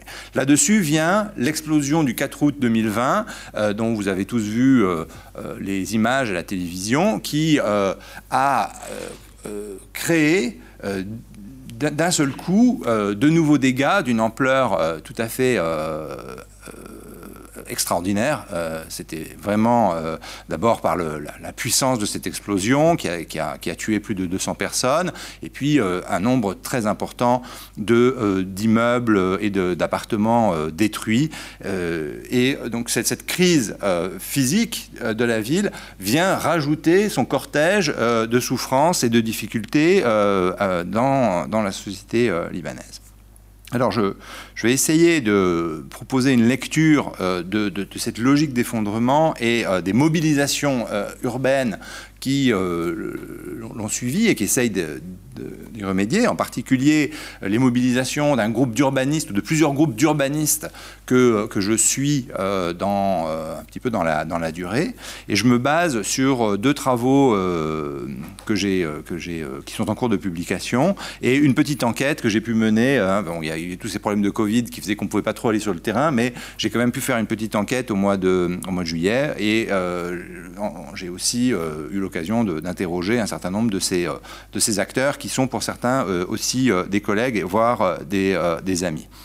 Donc ce qui va m'intéresser, c'est de de, de, de, de, montrer comment on a euh, finalement un système très original euh, qui se met en place euh, dans ce contexte de reconstruction de Beyrouth, où, paradoxalement, l'État et les organisations publiques qui avaient dominé les opérations de reconstruction d'après la guerre civile en 1990 puis, euh, de nouveau, dans le contexte de 2006, après euh, les bombardements euh, israéliens très violents sur la banlieue sud de Beyrouth, donc là, on avait eu une deuxième reconstruction qui avait été prise en charge par le Hezbollah d'une manière tout à fait hégémonique sur, ce, sur ce quartier. Donc, deux cas où euh, les, autorités publiques et les pouvoirs locaux avaient véritablement euh, utilisé les reconstructions pour se, légitimer, construire euh, leur ancrage et leur domination sur la société libanaise, eh bien, ces deux configurations ne se retrouvent pas du tout dans le contexte actuel, et au contraire, on a une sorte de vide politique euh, où aucun acteur public et aucun acteur politique de, rang euh, euh, ne, n'essaye d'occuper le terrain et d'agir. Et donc c'est dans ce contexte que des, des ces groupes de, militants euh, cherchent à euh, introduire de nouvelles idées, de nouvelles pratiques, euh, avec des objectifs complètement orthogonaux par rapport au, mode de faire qui avait prévalu dans les périodes antérieures.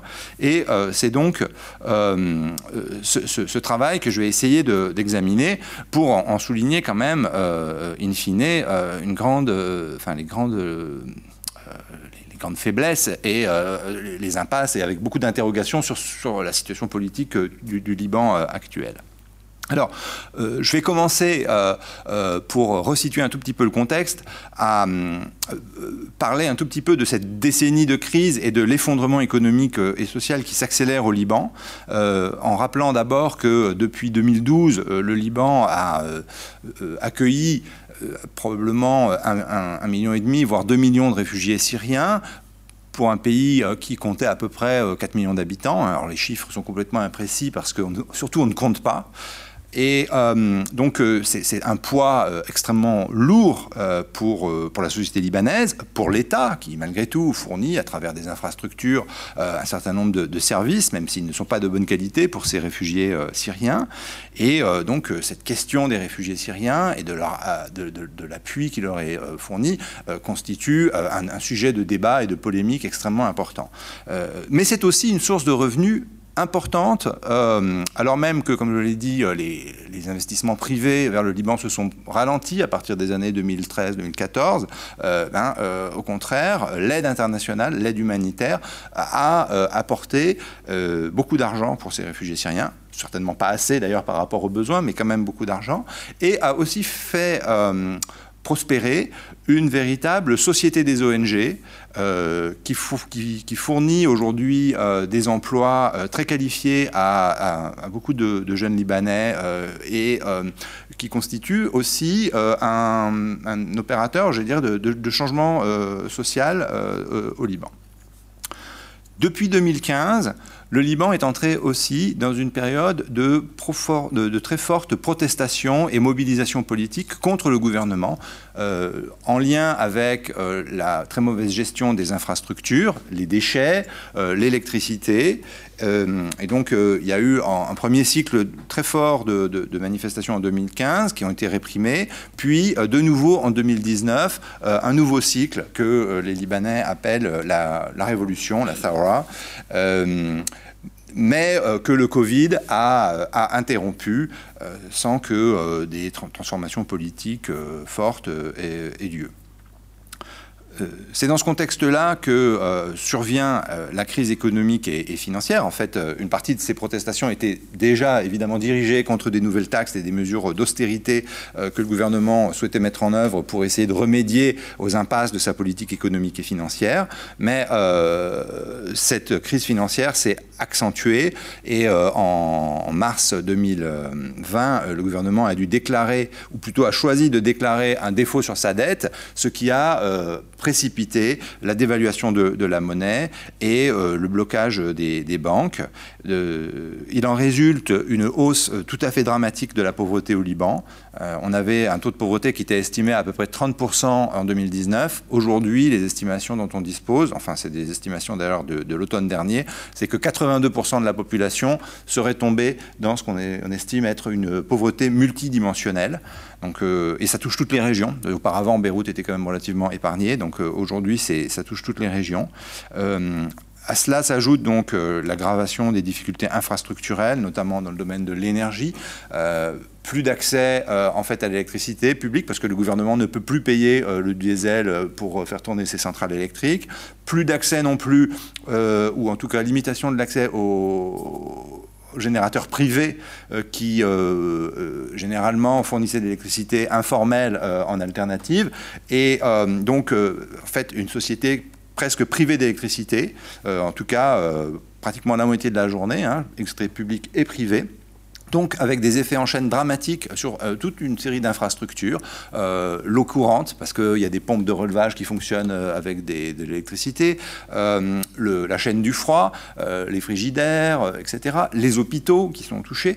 Donc des effets en chaîne dramatiques. L'Internet est également touché. Euh, et puis de plus en plus aussi des difficultés d'alimentation euh, que, ces derniers temps euh, la, crise, la guerre en Ukraine promet d'accroître aussi puisqu'il y a la dépendance au blé qui devient tout à fait dramatique dans ce contexte. Enfin, dernière évolution impressionnante de cet effondrement, c'est l'exode euh, de toutes les personnes qui peuvent partir, et en particulier dans les milieux euh, qualifiés, euh, les médecins, les enseignants, les ingénieurs, les financiers, enfin voilà, il y avait un secteur bancaire prospère au Liban. On a eu en 2021 une multiplication par deux du solde des départs. 80 000 personnes sont, parties. Hein. On parle, d'une société qui, qui est pas, enfin c'est une petite société le Liban. Hein. Donc c'est des, chiffres qui sont vraiment massifs. Et donc voilà, on se trouve vraiment dans une situation très très très difficile. Alors, dans ce contexte, euh, ce qui est frappant, comme je le disais, c'est le blocage politique. Euh, depuis, euh, enfin, durant toute cette décennie, il y a eu plusieurs fois des, périodes de, vacances gouvernementales. Euh, les hommes politiques n'arrivent pas à se mettre d'accord pour élire un nouveau président d'abord, pendant deux ans. puis en 2019, le, président du Conseil, Hariri, le fils, démissionne. On lui trouve au bout de quelques mois un remplaçant, mais de nouveau, trois mois après, à cause de l'explosion, le nouveau Premier ministre démissionne. et c'est simplement un an après qu'on a encore un Premier ministre qui est nommé. Donc vous voyez euh, en fait une vacance complète du gouvernement. Aucune décision n'est prise sur aucun des sujets, sauf, euh, et les seules décisions qui sont prises, c'est en fait des décisions de freinage face aux demandes de réforme euh, des organisations internationales, que ce soit les bailleurs de fonds européens qui promettent des euh, des, crédits euh, pour investir notamment dans l'électricité, si euh, on fait des réformes pour clarifier, pour rendre plus, moins opaques les, marchés, les marchés publics, si on, augmente les tarifs, etc. Le FMI aussi est invité dans la partie, mais le plan qui est négocié avec le gouvernement est finalement refusé par le Parlement, euh, euh, qui en fait traduit là l'opposition du lobby des banques. Et donc en fait, on a un véritable blocage euh, de, des actions économiques d'urgence qui devraient être mises en place. Et curieusement d'ailleurs, on voit même des gauchistes dire qu'ils préféreraient qu'on mette en place les plans du FMI plutôt que d'être dans les mains de la classe politique libanaise. Donc c'est assez, assez frappant de, voir cette situation euh, voilà. Et là, d'ailleurs, la Banque mondiale a parlé euh, d'une dépression euh, auto-administrée de la part des élites libanaises pour souligner leur, complicité dans l'effondrement qui est en train de se produire. Alors, dans ce contexte-là, euh, un des points les plus euh, remarquables, c'est euh, la tentative justement d'une série d'organisations internationales, notamment après l'explosion du 4 août, de mettre en œuvre un nouveau mécanisme de, de, gouvernance pour gérer l'aide internationale que les acteurs que les acteurs internationaux sont prêts à mettre sur la table euh, pour euh, apporter une assistance euh, humanitaire dans un premier temps, puis éventuellement quelques réformes de développement. Donc est mis en place un comité qui s'appelle le, 3RF, Reform, Recovery and Reconstruction Framework, qui associe les bailleurs de fonds et un, comité, consultatif des organisations euh, non gouvernementale. Et l'objectif explicite de, tout, de, ce comité, c'est de contourner euh, les autorités publiques, de ne pas donner d'argent aux autorités publiques, et donc de, s'assurer de la collaboration euh, et de l'expertise des ONG sur le terrain pour qu'elles distribuent directement les crédits d'aide et d'assistance aux personnes et aux groupes et aux entreprises qui, qui en auraient besoin. Donc, vous voyez, à la fois euh, de la part du gouvernement, euh, enfin plutôt de la part des partis politiques au pouvoir, euh, une attitude de quelque part de, de, chaise vide face aux, demandes qui leur sont faites, de refus d'intervenir sur les dossiers d'urgence, et en même temps, de la part des bailleurs internationaux mais aussi de ces ONG hein, et de toute une société civile, la volonté de maintenir euh, ces acteurs politiques à, l'écart.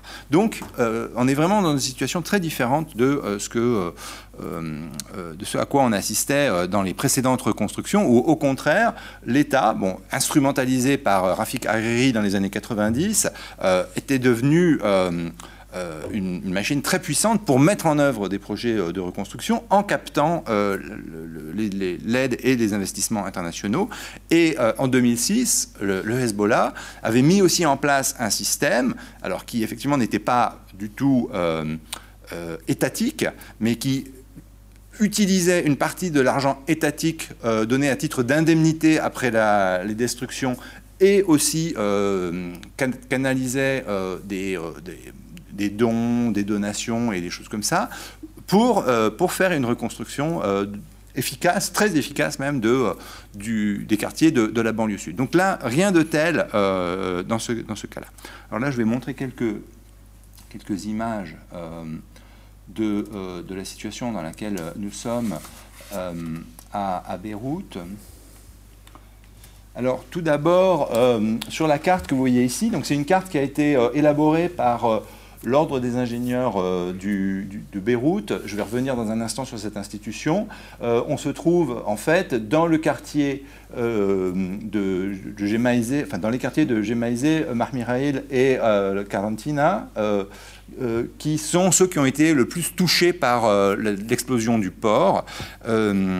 Donc, euh, euh, vous voyez en rouge les immeubles qui sont euh, diversement affectés par, par les dégâts. C'est un quartier qui a été construit à l'époque ottomane, qui a un riche patrimoine de, bon, de quelques bâtiments officiels, mais surtout des maisons privées qui, sont, qui sont très belles et qui, ces dernières années, s'étaient transformées en quartier très prisé pour les activités de, de loisirs et quartier qui, euh, qui faisait l'objet de, dynamiques de, réappropriation euh, patrimoniale et en même temps de gentrification, c'est-à-dire qu'une partie des, personnes les plus euh, défavorisées se trouvaient expulsées par la, montée des, loyers et quelques constructions modernes qui se passent dans ce quartier.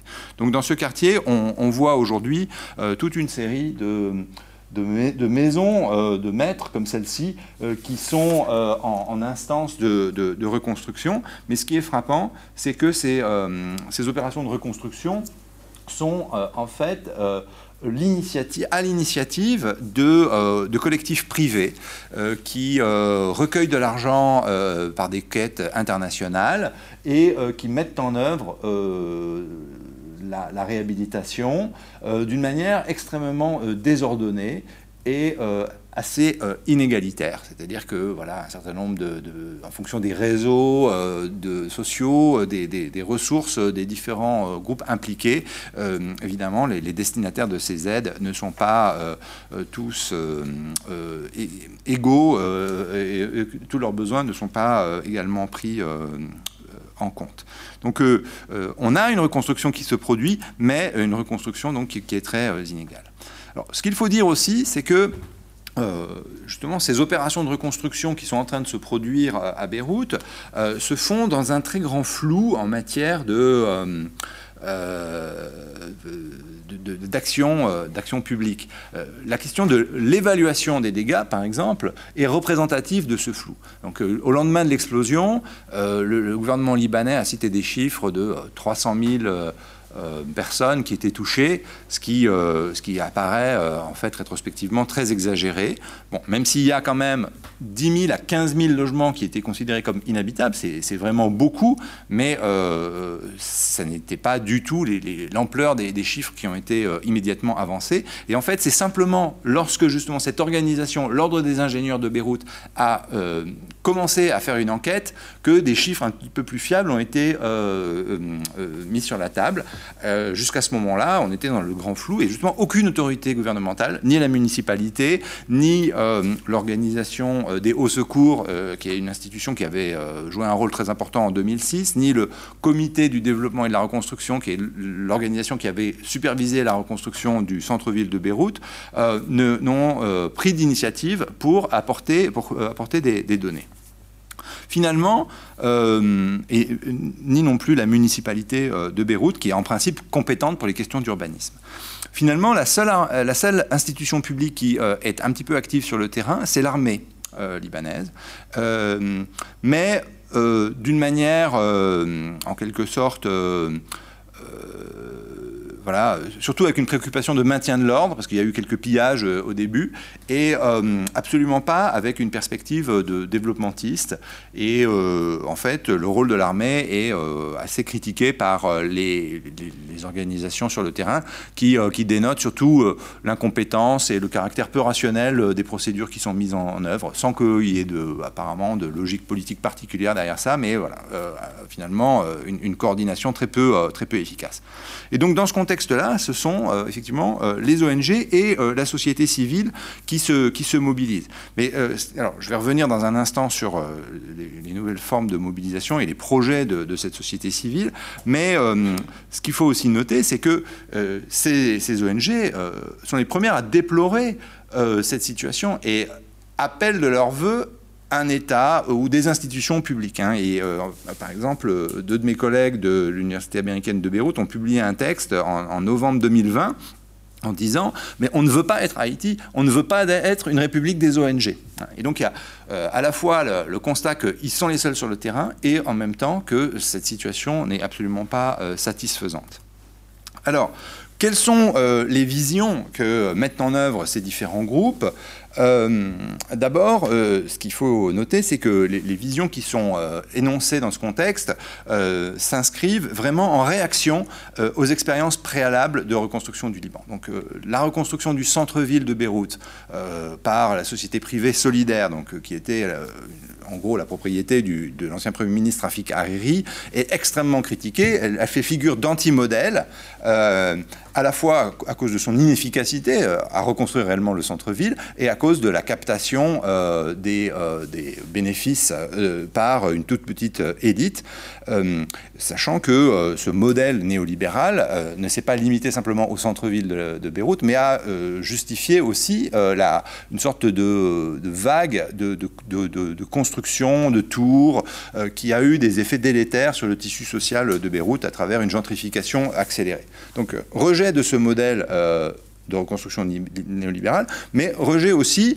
euh, du, modèle de reconstruction partisane sous l'hégémonie euh, d'un parti euh, local dominant comme le Hezbollah en, 2006, qui finalement n'avait d'autre but que de conforter sa domination sur, le groupe social chiite, sur sa clientèle chiite, dans, ce qui était ses, ses points forts sur le plan électoral et euh, cette, reconstruction n'a été aucunement euh, inclusive ou participative.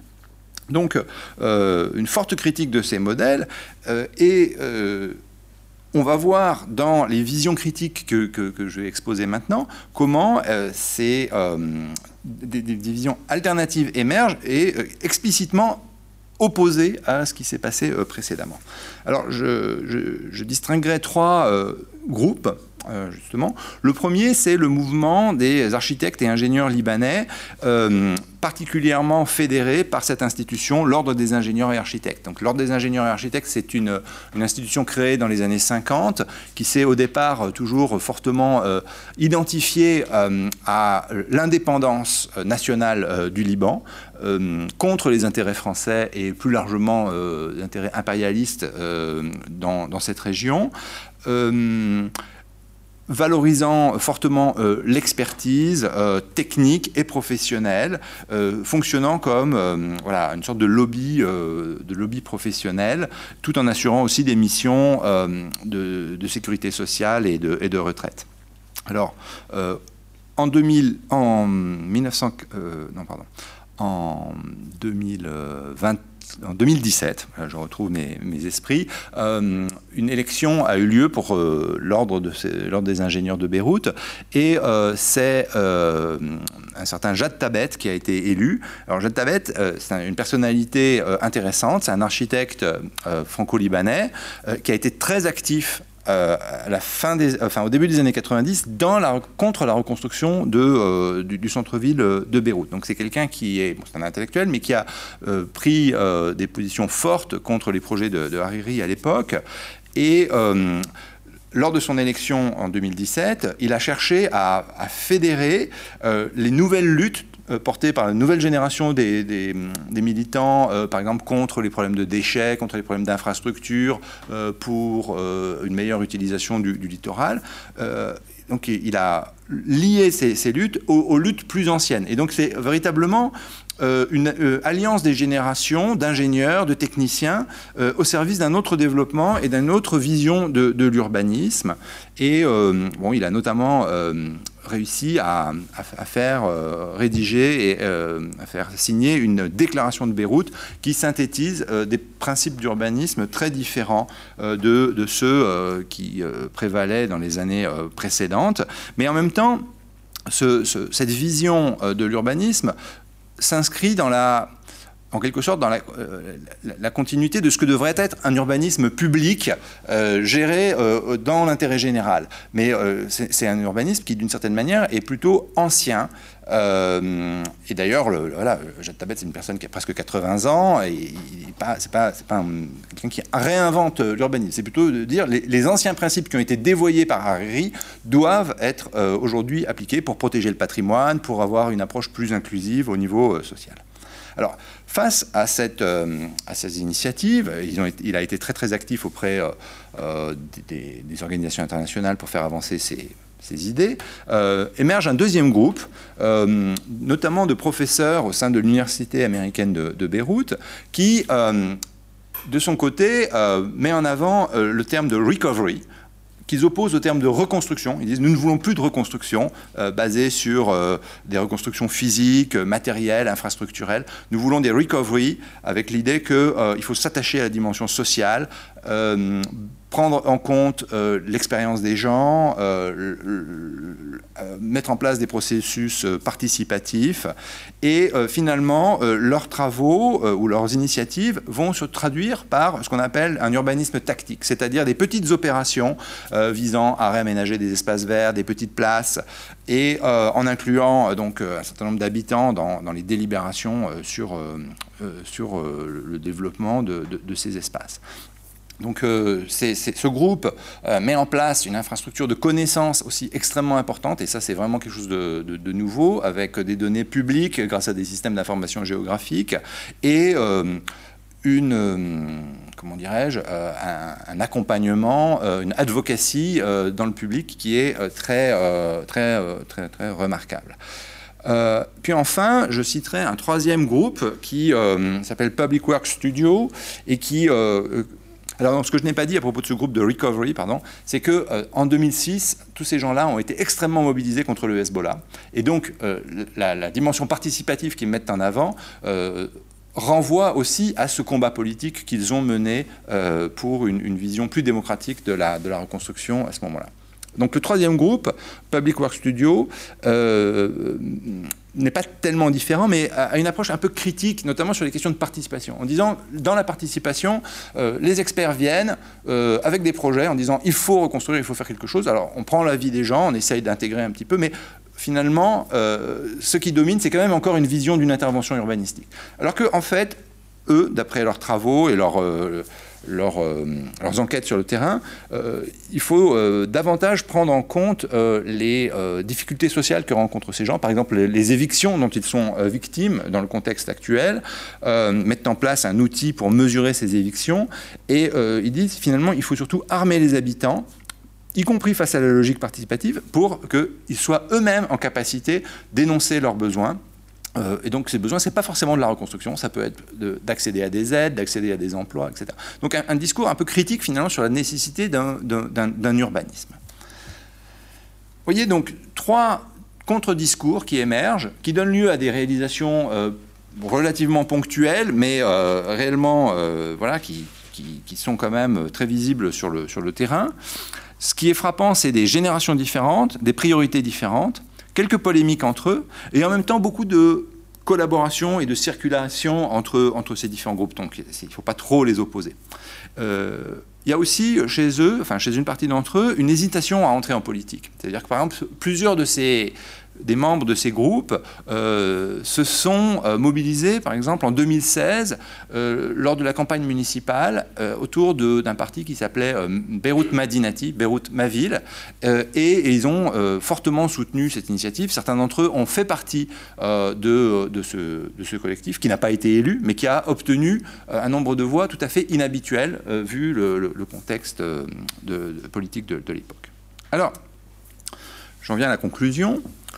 Euh, nous, sommes, euh, nous sommes donc dans le contexte d'une transformation accélérée de la société libanaise, sous l'effet des crises, mais aussi sous l'effet de cette internationalisation de, l'aide. Hein. Je, pense que c'est frappant. Euh, il y a une paupérisation du plus grand nombre, mais de l'autre côté, la dollarisation que les ONG permettent va bénéficier à, des petits groupes, notamment au sein de, ces, de, ce milieu des ONG, et va contribuer à une polarisation sociale en, créant de nouveaux clivages parmi les Libanais entre ceux qui ont accès à ce qu'on appelle le fresh money, euh, donc l'argent qui arrive en dollars, et ceux qui n'ont pas accès et qui sont dépendants de leur, euh, de compte en banque, où ils ne peuvent plus retirer qu'en livre libanaise, avec une très forte euh, dévaluation, etc.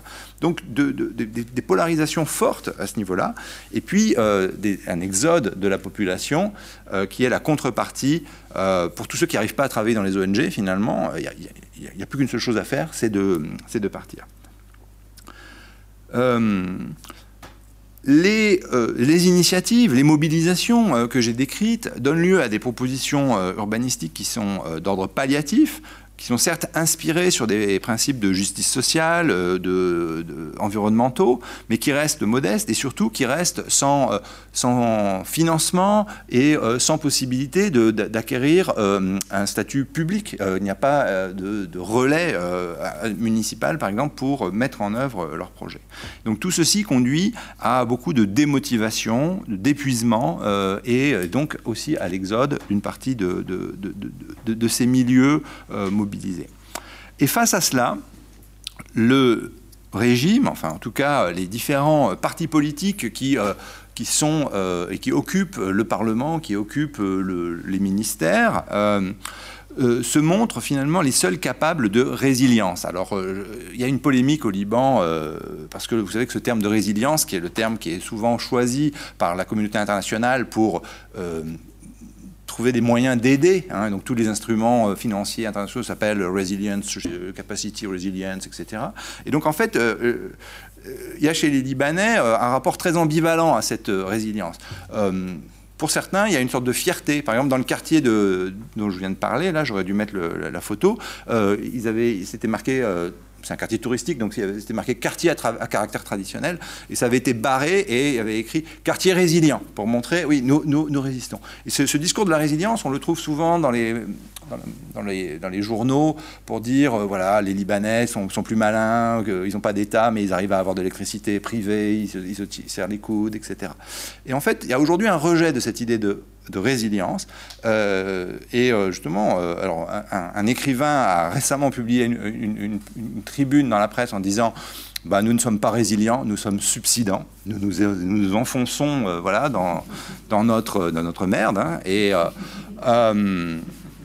il y a un autre, notre analyste qui a, dit en fait, les seuls qui sont résilients, c'est les politiques libanais. C'est-à-dire c'est ceux qui arrivent à absorber le choc et ils sont toujours là, ils sont toujours aux commandes. Et justement, euh, là, on a des élections qui arrivent, et ces élections, euh, avec un système électoral inchangé et euh, qui, est, tellement verrouillé que c'est inimaginable que des percées politiques, justement, de ces partis d'opposition ou de ces groupes d'opposition se produisent, ben, ce, ces élections vont très probablement se traduire par euh, finalement le maintien de cette classe politique. Alors même qu'elle n'aura rien fait, qu'elle aura laissé euh, les choses euh, s'effondrer. Et donc voilà, on a cette espèce de paradoxe d'une impuissance organisée, mais qui va renforcer leur, leur, puissance. Et donc c'est une manière de peut-être de renouer avec bah, la conclusion de, Fariba sur la manière dont en, Afghanistan l'aide internationale finalement euh, a été euh, capté, mais euh, en quelque sorte a, conforté des logiques de pouvoir certainement qui présentent des aspects nouveaux, mais qui aussi débouchent sur des objectifs bien éloignés de ceux que cette communauté internationale souhaitait promouvoir. merci. merci beaucoup à vous trois. Merci Eric. Merci à vous trois. C'était vraiment passionnant. Alors, évidemment quelques questions, mais euh, peut-être que vous avez des, questions entre vous, et sinon, euh, dans, la salle. Donc c'était vraiment, oui, trois, exposés euh, passionnants. Et pour revenir justement à, à l'inspiratrice Fariba, moi je me suis, à chaque fois que je partais, que je voyageais, je suis parti souvent avec deux textes, celui qu'elle avait écrit sur le voile et celui qu'elle avait écrit sur les jardins, parce que je, je voyais davantage l'aspect jardin que l'aspect parafiscal.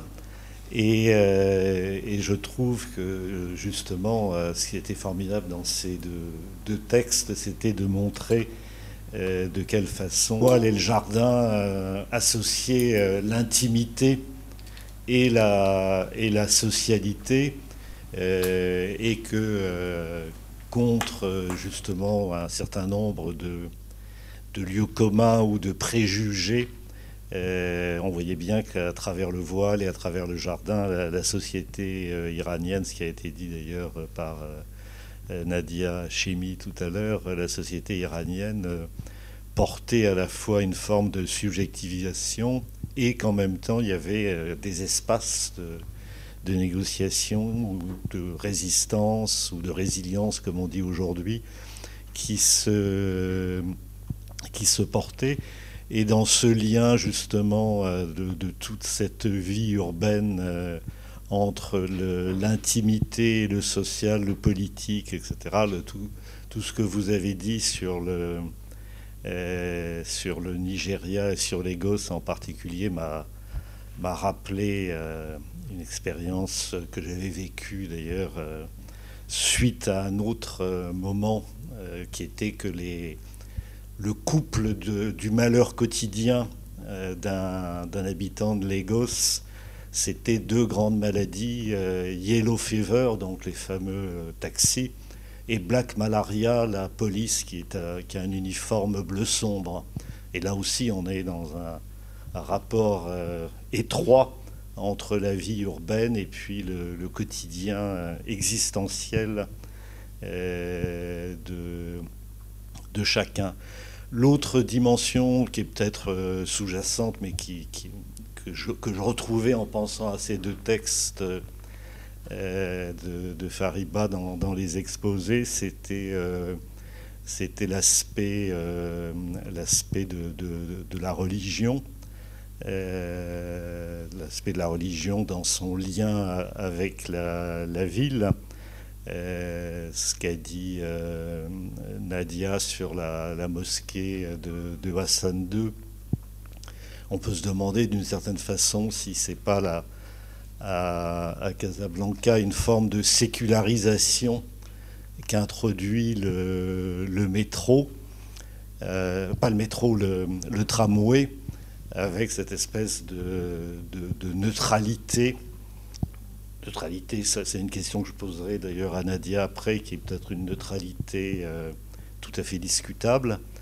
Euh, mais c'est assez intéressant, de la même façon que ce que vous avez dit sur sur Tabet euh, dans ce, dans ce club des ingénieurs, etc., c'est aussi un, événement religieux. C'est une des dernières grandes minorités grecques catholiques euh, qui s'est toujours opposée, bien entendu, euh, à Hariri, et qui sont eux-mêmes des grands bâtisseurs par ailleurs. Et donc, c'est effectivement deux schémas religieux de, de la ville qui se posent, qui sont aussi des, des écarts politiques dans la mesure où ce clan Tabet est aussi un des grands financiers du Parti communiste libanais. Et euh, donc tous ces, tous ces enjeux apparemment urbains ont, beaucoup de, ont beaucoup de, résonance euh, politique, enfin vous l'avez dit aussi. Et, donc je voudrais euh, terminer sur deux, deux, grands équipements. Donc, quand j'ai été à, Lagos, c'était euh, après le premier coup d'État, oui, le deuxième coup d'État de Buhari, et c'était en grande partie parce que euh, les militaires s'opposaient à la construction d'un métro de Lagos, et ce, métro était financé c'était d'abord du matériel français qui devait euh, rouler dans ce métro. Et c'était la Société Générale qui finançait ce métro et d'ailleurs le directeur général de la Société Générale avait passé quelques jours en prison, ce qui à l'époque était un, véritable scandale. Et apparemment c'est une expérience que plus personne ne veut, euh, ne veut revoir à, à que celle de la construction d'un métro, tout au moins dans ces conditions. Et enfin, je terminerai sur le tramway. Pourquoi à aucun moment le nom de l'organisme ou de la société qui gère ce tramway n'est prononcé dans l'exposé.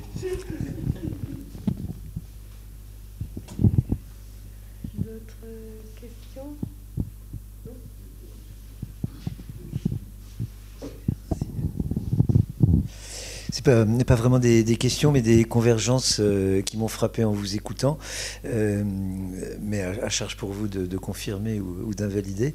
Euh, d'abord, un point de convergence entre cette idée du gouvernement par moment que développe, je crois que c'est le terme même que tu utilises, que développe Nadia, en particulier dans sa thèse, mais également dans d'autres travaux qui ont été publiés, et la suspension de, la loi à laquelle euh, tu fais euh, allusion.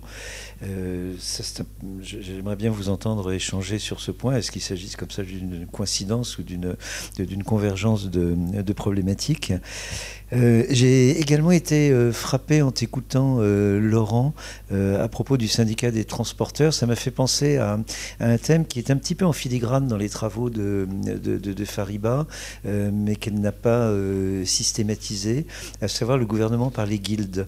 Alors, il y a évidemment cette figure de, de Taïeb, sur laquelle elle a beaucoup écrit, qui est un petit peu à ses yeux le, prototype, le prototype de l'Evergette, et qui était le le leader, euh, le, coup épais de, la guilde euh, du marché des, fruits et des légumes euh, dans le sud de Téhéran, qui a eu un rôle tout à fait éminent et qui est un petit peu donc le, type, enfin l'icône de, cet ethos du Javanmar, de, de, l'Evergette, dans toute son ambivalence, mais également le, le gouvernement par les guildes et, singulièrement les guildes de transporteurs. Euh, elle parlait moins de, la ville, en l'occurrence, que, de la campagne. Euh, les, guildes de transporteurs ont un, rôle absolument considérable euh, dans, la domination locale par les choix qu'ils font d'évacuer, de, récolter euh, les récoltes de tel ou tel propriétaire euh, plutôt que d'autres. je me souviens d'un séjour que l'on avait effectué chez un de ses oncles qui nous forçait à manger euh, des quantités tout à fait déraisonnables de, melons, euh, parce que précisément euh, la guilde des transporteurs le faisait lambiner et que, que, ces melons menaçaient de, de, dépérir avant d'atteindre le, marché.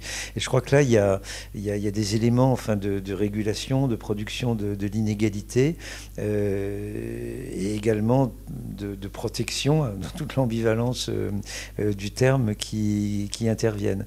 Euh, et, d'ailleurs, si on revient dans, le centre-ville et, au transport public, l'une des grandes réalisations de, ce maire réformateur des, années 1990 de, Téhéran, outre les, jardins publics, c'était l'amélioration des transports, des, des bus.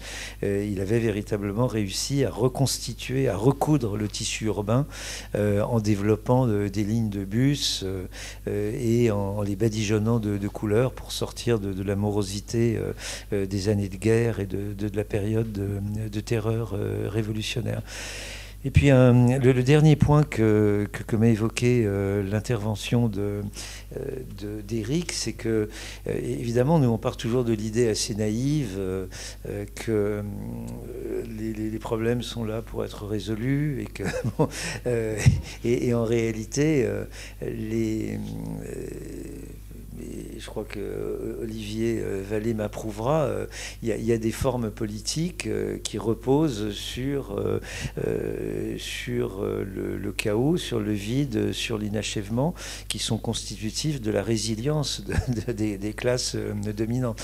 alors bien sûr, un, anthropologue qui est lui aussi un fan des travaux de, Fariba, Philippe Debouc, l'a très, très bien montré à propos de Kinshasa, en faisant notamment notamment euh, euh, une anthropologie euh, du trou, par exemple dans un quartier de, de, Kinshasa, comment il, montre la, positivité économique de, la fondrière qui contraint les véhicules à s'arrêter ce qui est très bon pour le petit business local de, rue, quoi, des, mamans qui vendent des bananes, etc.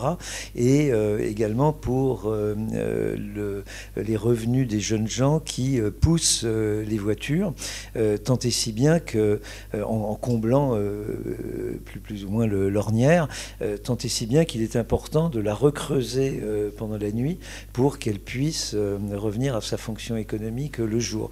Et pendant la saison sèche, alors il faut carrément creuser l'ornière et éventuellement l'arroser euh, pour qu'elle euh, qu'elle remplisse euh, cette fonction. Et en fait, nous avons naturellement en Afrique, mais dans des tas d'autres régions du monde, des, des, des, formes politiques qui prennent le, visage du trou. Et d'une certaine manière, Fariba le montre en insistant sur le désastre écologique euh, que représente le, euh, des, travaux euh, d'adduction d'eau, j'allais dire mal conduits, mais c'est très normatif, orientés au service de certains intérêts et au détriment, par exemple, de, la rivière ou du fleuve qui est censé irriguer Ispahan, et également au gré de la multiplication de, forages. et ça se traduit par un, véritable désastre écologique et, agricole euh, mais euh, dont tout le monde, euh, bien entendu, n'est pas perdant. Et, là aussi, la, résilience est au rendez-vous. Voilà, donc quelques réflexions que, m'inspiraient vos exposés très riches. Merci. en tout cas, en vous écoutant, et surtout aussi vous, euh, euh, j'étais intriguée euh, par donc la notion de la néolibéralisation de l'aide. Et, et, ça, pour moi, c'est dans, un contexte où je me demande de plus en plus si ce n'est pas la logique du néolibéralisme économique avec donc la destruction de l'État qui, qui, fait que euh, euh, il n'y a plus quelqu'un euh, qui définit quels sont les besoins dans un contexte où, on, parlerait du bien-être général. Donc, comme les fonctions de l'État ont été pratiquement éliminées par ce néolibéralisme en, disant qu'il faut tout privatiser, donc, euh, il n'y a plus, plus euh, d'acteurs, finalement, euh, qui peut définir un développement qui est pour tous et pour les besoins de tous. Et je vois moi-même dans ce qui se passe en Ukraine que l'Ukraine aussi sera un autre cas comme l'Afghanistan où une guerre détruit euh, tout ce qui était là comme culture politique euh, euh, dans, ces, pays et qui a, a, été aussi détruit par ceux qui, soi-disant, voulaient aider l'Afghanistan. C'est pour ça qu'on a les talibans, à mon avis, aujourd'hui. on, a, on a, au lieu euh, de, de, donner euh, de l'aide euh, aux, aux, acteurs politiques qui avaient encore une culture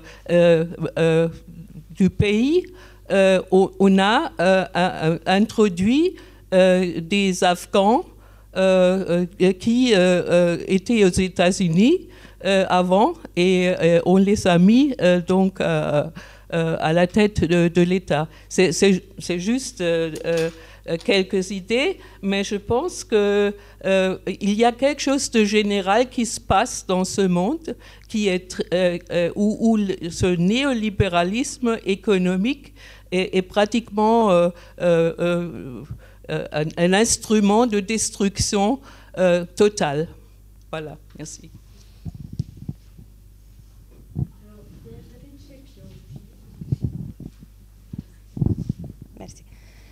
Euh, donc, ce n'est pas vraiment élaboré comme euh, question, c'est plus une, intuition qui peut être euh, bonne à partager, après, peut-être aussi banale. Mais je vais essayer.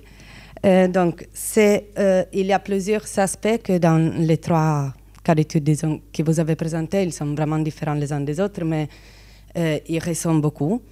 Et il y en a un qui j'ai bien aimé, en fait, et c'est un peu le fait que vous avez montré des différentes façons avec lesquelles des acteurs peuvent changer de, signification dans, une situation, dans une configuration de relations de pouvoir, dans le cas de, euh, de Nadia, et un changement plus volontaire et euh, conscient, disons, un changement qui m'est semblé, mais là, euh, Laurent dira si, si j'ai bien compris ou pas, plutôt dans les mains du euh, gouvernement public, dans le sens où ce syndicat change euh, son rôle et a plus ou moins de pouvoir selon, disons, les besoins du secteur ou quand même de l'État de euh, pomper la fiscalité. Donc, un changement qui, un, un, changement de signification qui c'est plus dans les mains, qui ne s'est pas vraiment contrôlé, même si après ça, prend la forme d'un contrôle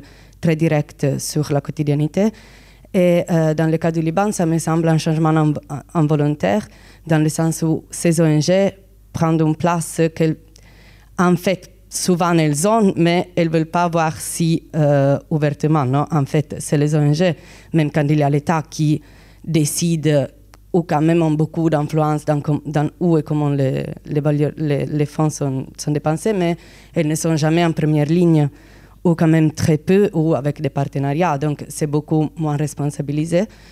Et euh, donc, ce changement de signification des acteurs, ça me, euh, ça me semble aussi que c'est beaucoup lié à la relation avec la centralité.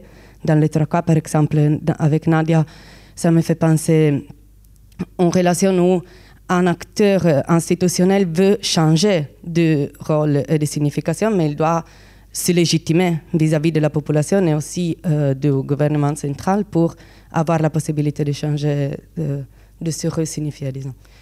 C'est plus une réflexion, je ne sais pas si ça Merci beaucoup. Euh, peut-être juste pour, pour clore ces petites euh, remarques, questions, moi j'avais pensé, en fait, une, remarque par intervention, mais qui, je pense, pose des questions aux autres. Euh, pour euh, Nadia, moi, euh, j'avais une question sur ce que tu montres finalement dans l'émergence de la ville. Tu dis que c'est des liens à des demandes de services publics, aux questions de dignité aussi. Mais je me demandais, est-ce que c'est pas non plus à une reconfiguration de euh, et à une transformation, pour aller dans le sens de Beatrice, de, des transformations de la signification apportée à la question de la responsabilité? Et, euh, comment ça se transforme et, sous quelle forme? Et du coup, ça me faisait penser aussi à des questions à, Laurent et Eric. Euh, la question de la, la, responsabilité, là aussi, on voit, elle, elle prend des formes très spécifiques. Mais chacun de vos, terrains, finalement, la donne à voir de façon différente. Euh, la deuxième, elle est inspirée euh, de l'intervention de, de, Laurent, où on voit euh, simultanément, bon, si je prends mon, vocabulaire, de la décharge et de la bureaucratisation. Et finalement, je me demandais si de façon identique, alors de la décharge euh, et de la bureaucratisation, avec une bureaucratisation très spécifique dans cette bureaucratisation euh, syndicale. Et je me demandais, euh, pareillement, si on n'a pas ce même genre dans vos deux interventions, une bureaucratisation des ONG, éventuellement des, ordres, etc. Et dans le, cas de Nadia, la bureaucratisation justement d'une euh, de la municipalité ou euh, d'autres acteurs. Et puis, euh, la, réflexion qui m'est venue en t'écoutant, Eric, c'était celle bon, qui est issue de ce que tu as dit très frappant sur la résilience, finalement, c'est quoi? C'est la résilience des politiques. Mais est-ce que c'est pas une forme de gouvernement que dans le cas marocain, j'ai pu observer direct, autrement euh, pas dans une situation de crise, mais qui est le gouvernement par l'absence. Et donc, me demander si, justement, dans ces différentes configurations, le gouvernement par l'absence n'était pas non plus structurant de, ces transformations.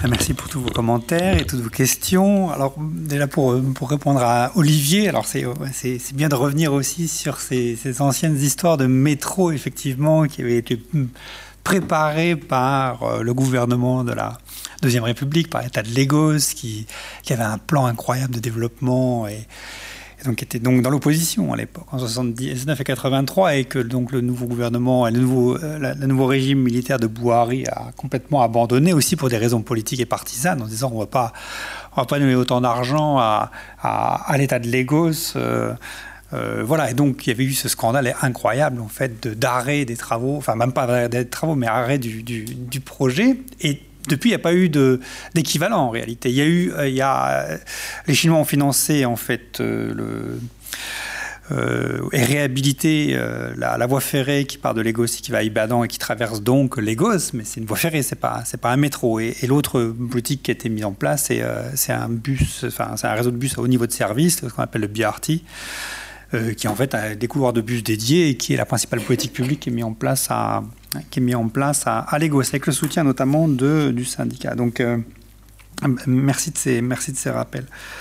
Euh, alors, gouverner par euh, moment et, la suspension de la loi, voilà, voilà un grand sujet, un beau sujet de thèse, Jean-François, parce que ça nous, ça nous rappelle aussi l'excellente thèse de, de, Nadia. Et alors, moi, dans mes, souvenirs, le, le, le, le, pardon, qui gouverne par moment euh, fait, avancer des projets royaux, notamment euh, voilà, au-dessus de, la bureaucratie, euh, de la bureaucratie du, royaume. Et il est, cette, personne, cette, personnalité qui permet en fait de, passer outre les blocages, administratifs. Et c'est peut-être à ça que, renvoie le gouvernement par moment, mais je vais te, je vais te laisser euh, peut-être préciser ça, alors que la suspension de la loi peut-être renvoie à, dans mon cas en tout cas, mais alors je ne sais pas du, coup si on peut, si on peut rapprocher l'un de l'autre, au fait que euh, la loi est suspendue parce que les, les, forces politiques et les forces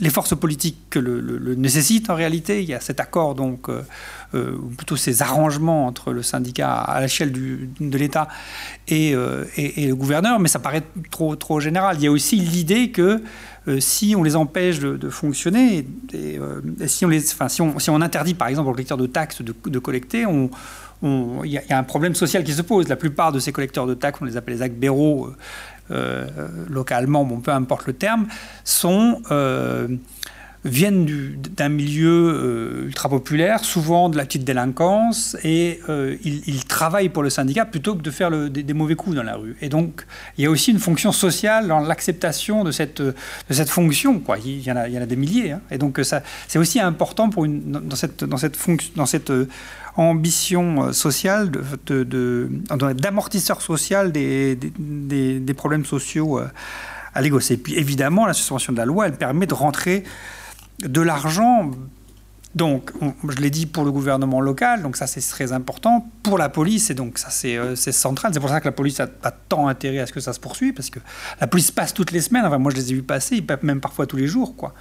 Euh, mais donc, euh, c'est la police, et euh, j'ai pas, détaillé, mais c'est donc aussi bien le, street level bureaucrate, donc qui passe là régulièrement, mais il faut aussi arroser le commissaire de police. donc lui, il passe pas. Par contre, il faut envoyer, il faut envoyer la somme tous les mois au, commissariat pour être sûr que voilà. Donc et, c'est tous les corps de, la police. il y en a beaucoup au Nigeria. Donc voilà. Et donc dans ce sens, la police est vraiment un, corps qui est, encore plus enfin, extorque davantage en réalité que le syndicat. Euh, et c'est pour ça que le syndicat a une fonction de, protection. Alors, euh, sur la euh, gouverner par, par les guildes, alors je pense que je pense que Fariba reprend ça de Weber en fait, et de, avec l'idée que dans son papier notamment que il y a un moment qui est super dans son papier où elle dit comment finalement la la municipalité met en place ses propres horticulteurs pour euh, justement se débarrasser de la guilde des, vendeurs de fleurs, etc. Et que donc ça, fait émerger une nouvelle économie. Donc ça, je trouve que c'est un, très bon exemple. Dans mon cas, donc ça, dépend comment on entend guilde en réalité, si c'est association professionnelle. Dans, le cas de Legos, peut-être que le NURTW était une association professionnelle.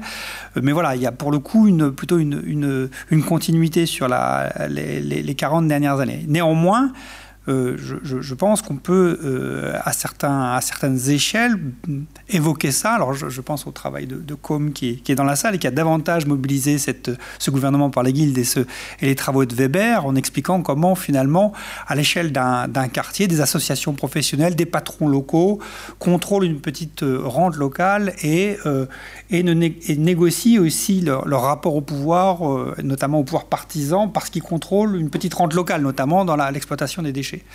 Donc euh, voilà, je me tourne vers, vers, vers Com qui a, développé toute une, théorie autour de, enfin une théorie, euh, cette, cette idée weberienne de, la guilde. Euh, alors, Béatrice, et, alors au niveau de la, je sais pas combien de temps je, ouais, je prends un peu, un peu de temps quand même. au niveau de la néolibéralisation de l'aide, alors il n'y a pas de, dans le cas du Nigeria, c'est simple, les politiques néolibérales sont mises en place dans les années 80, donc j'ai expliqué ça. Et alors, si on regarde au niveau des, transports, si on prend cet exemple concret, donc d'un côté, cette organisation syndicale semble vraiment répondre à, ces injonctions, et puis cette manière de faire vraiment répond à ça. Et simultanément, si on voit le projet du, du BRT, euh, c'est, aussi un, un, outil de politique publique qui ne, répond pas forcément à, à cet agenda. Et donc c'est euh, pourquoi? Parce que euh, une partie du financement du, BRT donc, se fait sur les, classes moyennes et le BRT est aussi utilisé par des, populations à, revenus plutôt faibles. Quoi. Donc, avec un, niveau d'amélioration relativement, relativement important. Quoi. Donc il y a, voilà, il y, a une possibilité d'avoir des politiques publiques qui sont pas entièrement, qu'on pourrait pas qualifier entièrement de néolibérales, à l'intérieur de, euh, d'un enfin pas l'intérieur, mais dans un environnement qui, euh, l'est néanmoins. Quoi. Donc, euh, alors Béatrice, il y a un changement de signification. Alors le syndicat, oui, effectivement, parce que le syndicat quand même a été, avait des vagues fonctions, même, pas de vagues fonctions, j'exagère, mais a des fonctions de protection de, ces travailleurs. L'idée au départ étant de protéger, notamment, enfin, de donner une certaine, manière, de garantir une petite retraite pour les chauffeurs qui avaient euh, voilà qui, étaient âgés donc il y avait cette fonction là euh, que j'ai pas eu que j'ai pas eu le temps de mentionner c'était complètement perdu enfin aujourd'hui c'est complètement perdu, sauf que ceux qui occupent effectivement les postes de comité exécutif, c'est tous des hommes assez vieux en fait, donc, et qui d'une certaine manière considèrent que cette euh, qu'occuper cette fonction, c'est bah, c'est leur retraite, quoi. Voilà. Sauf que Sauf que l'idée d'une répartition où qu'on prend, euh, prend, une partie de cet argent, qui est une contribution pour une caisse de retraite qu'on redistribue à l'ensemble des chauffeurs, ça marche pas. C'est uniquement quand on est dans le syndicat bien connecté qu'on peut euh, bénéficier de cette, rente. Si on est un vieux chauffeur qui n'est pas syndiqué et qui n'est pas connecté au syndicat, ce qui est, le cas de, plein de chauffeurs, en fait, bon bah voilà, on est mort. Enfin, on est mort, on n'est pas mort, mais on n'a pas de retraite, ce qui est un peu différent. Et puis, euh, Béatrice, alors, Béatrice plutôt, euh, décharge et, bureaucratisation. Ben, bien sûr, alors tu as vu que je n'ai pas, pas utilisé le terme décharge pour une fois, parce que je, moi je veux un petit distinguo euh, avec toi. J'utilise la décharge notamment dans, le cadre de mes vigilants, parce que en réalité, les, donc les vigilants, c'est ces groupes qui font la police sans, sans, demander l'autorisation à, l'État. Alors c'est un peu changé aujourd'hui, mais donc qui, font cette, cette, qui ont cette fonction, euh, qui ont cette fonction policière, euh, alors qu'il n'y a pas de délégation, qu'il n'y a pas de, voilà. À la différence pour moi de ces transports où effectivement là, le oh, régulièrement tous les mois en fait le finalement, il y a une délégation, quoi. Dire, vous faites ça, vous faites ça à notre place, quoi. Donc euh, voilà, j'utilise le terme délégation dans ce sens-là pour faire cette petit, ce petit distinguo en fait, régulièrement, le, fait même qu'on va chercher les tickets euh, et qu'on remette l'argent au gouvernement local une fois qu'on a vendu les tickets montre qu'il y a bien cette, délégation, mais qui n'est pas, pas écrite. Hein, c'est un arrangement. Donc voilà, on peut la considérer à des charges ou délégations, mais je, fais ce tout petit distinguo. Mais je pense qu'effectivement, j'ai oublié de dire que ça conduit de fait à la bureaucratisation. Parce que euh, le syndicat se retrouve à, en fait, le boulot que devrait faire la, municipalité, en fait, le gouvernement local. D'où. Euh, ils tiennent des comptes, en réalité. Ils tiennent des comptes pour... Parce que tout l'argent qui, voilà, tout qu'ils accumulent, en fait, ils le, quand même, ils le, ils le, transfèrent à droite, à gauche. Donc, euh, effectivement, cette décharge ou délégation conduit à, une, à une forme de bureaucratisation intense de l'organisation. Euh, merci, merci Patrice, merci Laurent. Alors, euh, bah, assez vite, bah, je vais continuer sur délégation parce que, par rapport à la réflexion, de, à la remarque de, Jean-François sur euh, le gouvernement par moment, ou dans, effectivement, comme j'ai utilisé dans le cas spécifique du Wali, ça prend une certaine forme, mais l'idée est qu'on retrouve, je pense, sur le terrain, c'est aussi une spécificité de forme de gouvernement, et c'est le propre du gouvernement de l'administration territoriale au Maroc, enfin du Wali, d'un gouvernement par décharge et délégation, et donc des formes de gouvernement indirect, c'est-à-dire pas de prise directe sur les, choses qu'on gouverne, c'est typiquement le cas du Wali, euh, et, qui conduit à des formes de discontinuité du pouvoir et, des moments euh, où les conditions sont réunies, les opportunités ou autres, qui consistent à revenir, remettre, euh, re-hiérarchiser des priorités ou les pousser dans, des, configurations qui, soit qui en donnent l'opportunité, soit, soit dans des moments particuliers. Et, c'est, et donc, c'est, peut-être le lien, c'est cette, cette manière de gouverner euh, voilà, par délégation et par décharge qui fait qu'on n'a pas des prises directes, ni dans le cadre du gouvernement de Casa, et peut-être pas dans le transport. Euh, de, ce que tu racontes sur les taxis, ça renvoie beaucoup aux taxis à Casablanca, où les syndicats, mais qui ont d'autres fonctions, sont eux aussi les garants, alors pas de la réception fiscale, puisque il euh, n'y a, pas d'impôt, euh, en tout cas c'est pour la mairie, donc on s'en fout à Casa, c'est pas directement pour l'État, mais ont, ont un peu cette fonction de, police et d'organisation mm. très concrète. Euh, du coup, sur, j'ai pas employé le nom de, qui a eu le, la délégation du, du, tramway parce que ça va amener à autre chose, mais c'est effectivement la RATP, mais précisément le Wali, qui, enfin l'administration territoriale dans les, dans les solutions dans les nouvelles ingénieries euh, financières qui lui permettent de dépasser euh, le sous-financement de Casa et sans, sans, avoir à mobiliser de l'argent central, il y a aussi, alors il y a une création d'une structure ad hoc, mais il y a aussi la mise en place d'un nouveau type de partenariat public-privé très en vogue euh, dans, le, le moment euh, contemporain, c'est cette question de, euh, où, l'opérateur privé, hein, les nouveaux partenariats dans le transport urbain, l'opérateur privé n'est plus en charge de l'investissement, mais simplement de, euh, de l'exploitation commerciale. Donc le risque, il est pris en charge euh, complètement par l'État. Et dans le moment où on fait le tramway, cette solution, elle apparaît, elle est, elle est précisément une solution pertinente parce qu'elle elle permet d'éviter, dans le moment où on doit construire à tout prix une ligne de tramway, de poser la question de qui va financer l'exploitation entre l'État et la ville pour l'opérateur privé, lui, euh, le contrat, il se fait parce qu'il euh, est payé sur la base d'un forfait euh, d'exploitation. Donc c'est effectivement la RATP. qui, a l'exploitation mais qui n'a pas construit, c'est la Casa Transport. Euh, et puis, alors, sur la question de la, responsabilité, euh, il est clair qu'effectivement, l'actualité aujourd'hui est cette responsabilisation dans un contexte où personne ne souhaite prendre la responsabilité euh, au Maroc, ni les partis politiques, ni l'État, un peu, pas, aussi, pas de manière aussi flagrante qu'au Liban, mais d'une certaine manière pas très loin, parce que ça se ressent dans, dans, des moments de crise exacerbée où où, euh, il y a une forte demande euh, de la part de la population de, reddition des comptes. Et dans des grands moments de crise au Maroc, on, a eu ces moments pas de vide politique, mais ces moments où tout le monde disait c'est pas moi, c'est lui, en gros. Euh, et, donc dans ce vide-là, un acteur un peu agissant, comme l'a été le maire Sagid, eh bien précisément, il endosse une responsabilité, pas forcément par un volontarisme voilà, mais c'est effectivement cette question, que ça, cette question que ça renvoie. Et précisément, la question de la bureaucratisation, elle est intéressante parce que quand tu l'as posée, euh, ce qui distingue un acteur politique comme, euh, comme le président du Conseil de la ville euh, d'un acteur étatique ou administratif comme le Wali, c'est précisément que l'acteur politique n'est pas en position, enfin n'est pas en capacité de, de créer une, bureaucratisation, disons, au moins permanente. Le Wali, l'État a cette capacité, en jouant de plusieurs ressources, de recréer des formes de bureaucratisation qui permettent une pérennisation des actions qu'ils entament, euh, Casa Transport, etc. Ce que le maire n'est pas capacité de faire. Donc un nouveau qui arrive, il capitalise sur rien, si ce n'est euh, la forte agitation euh, de son prédécesseur et de, l'infrastructure qu'il lui laisse, mais pas de, pas de la structure qu'il va lui laisser. Voilà.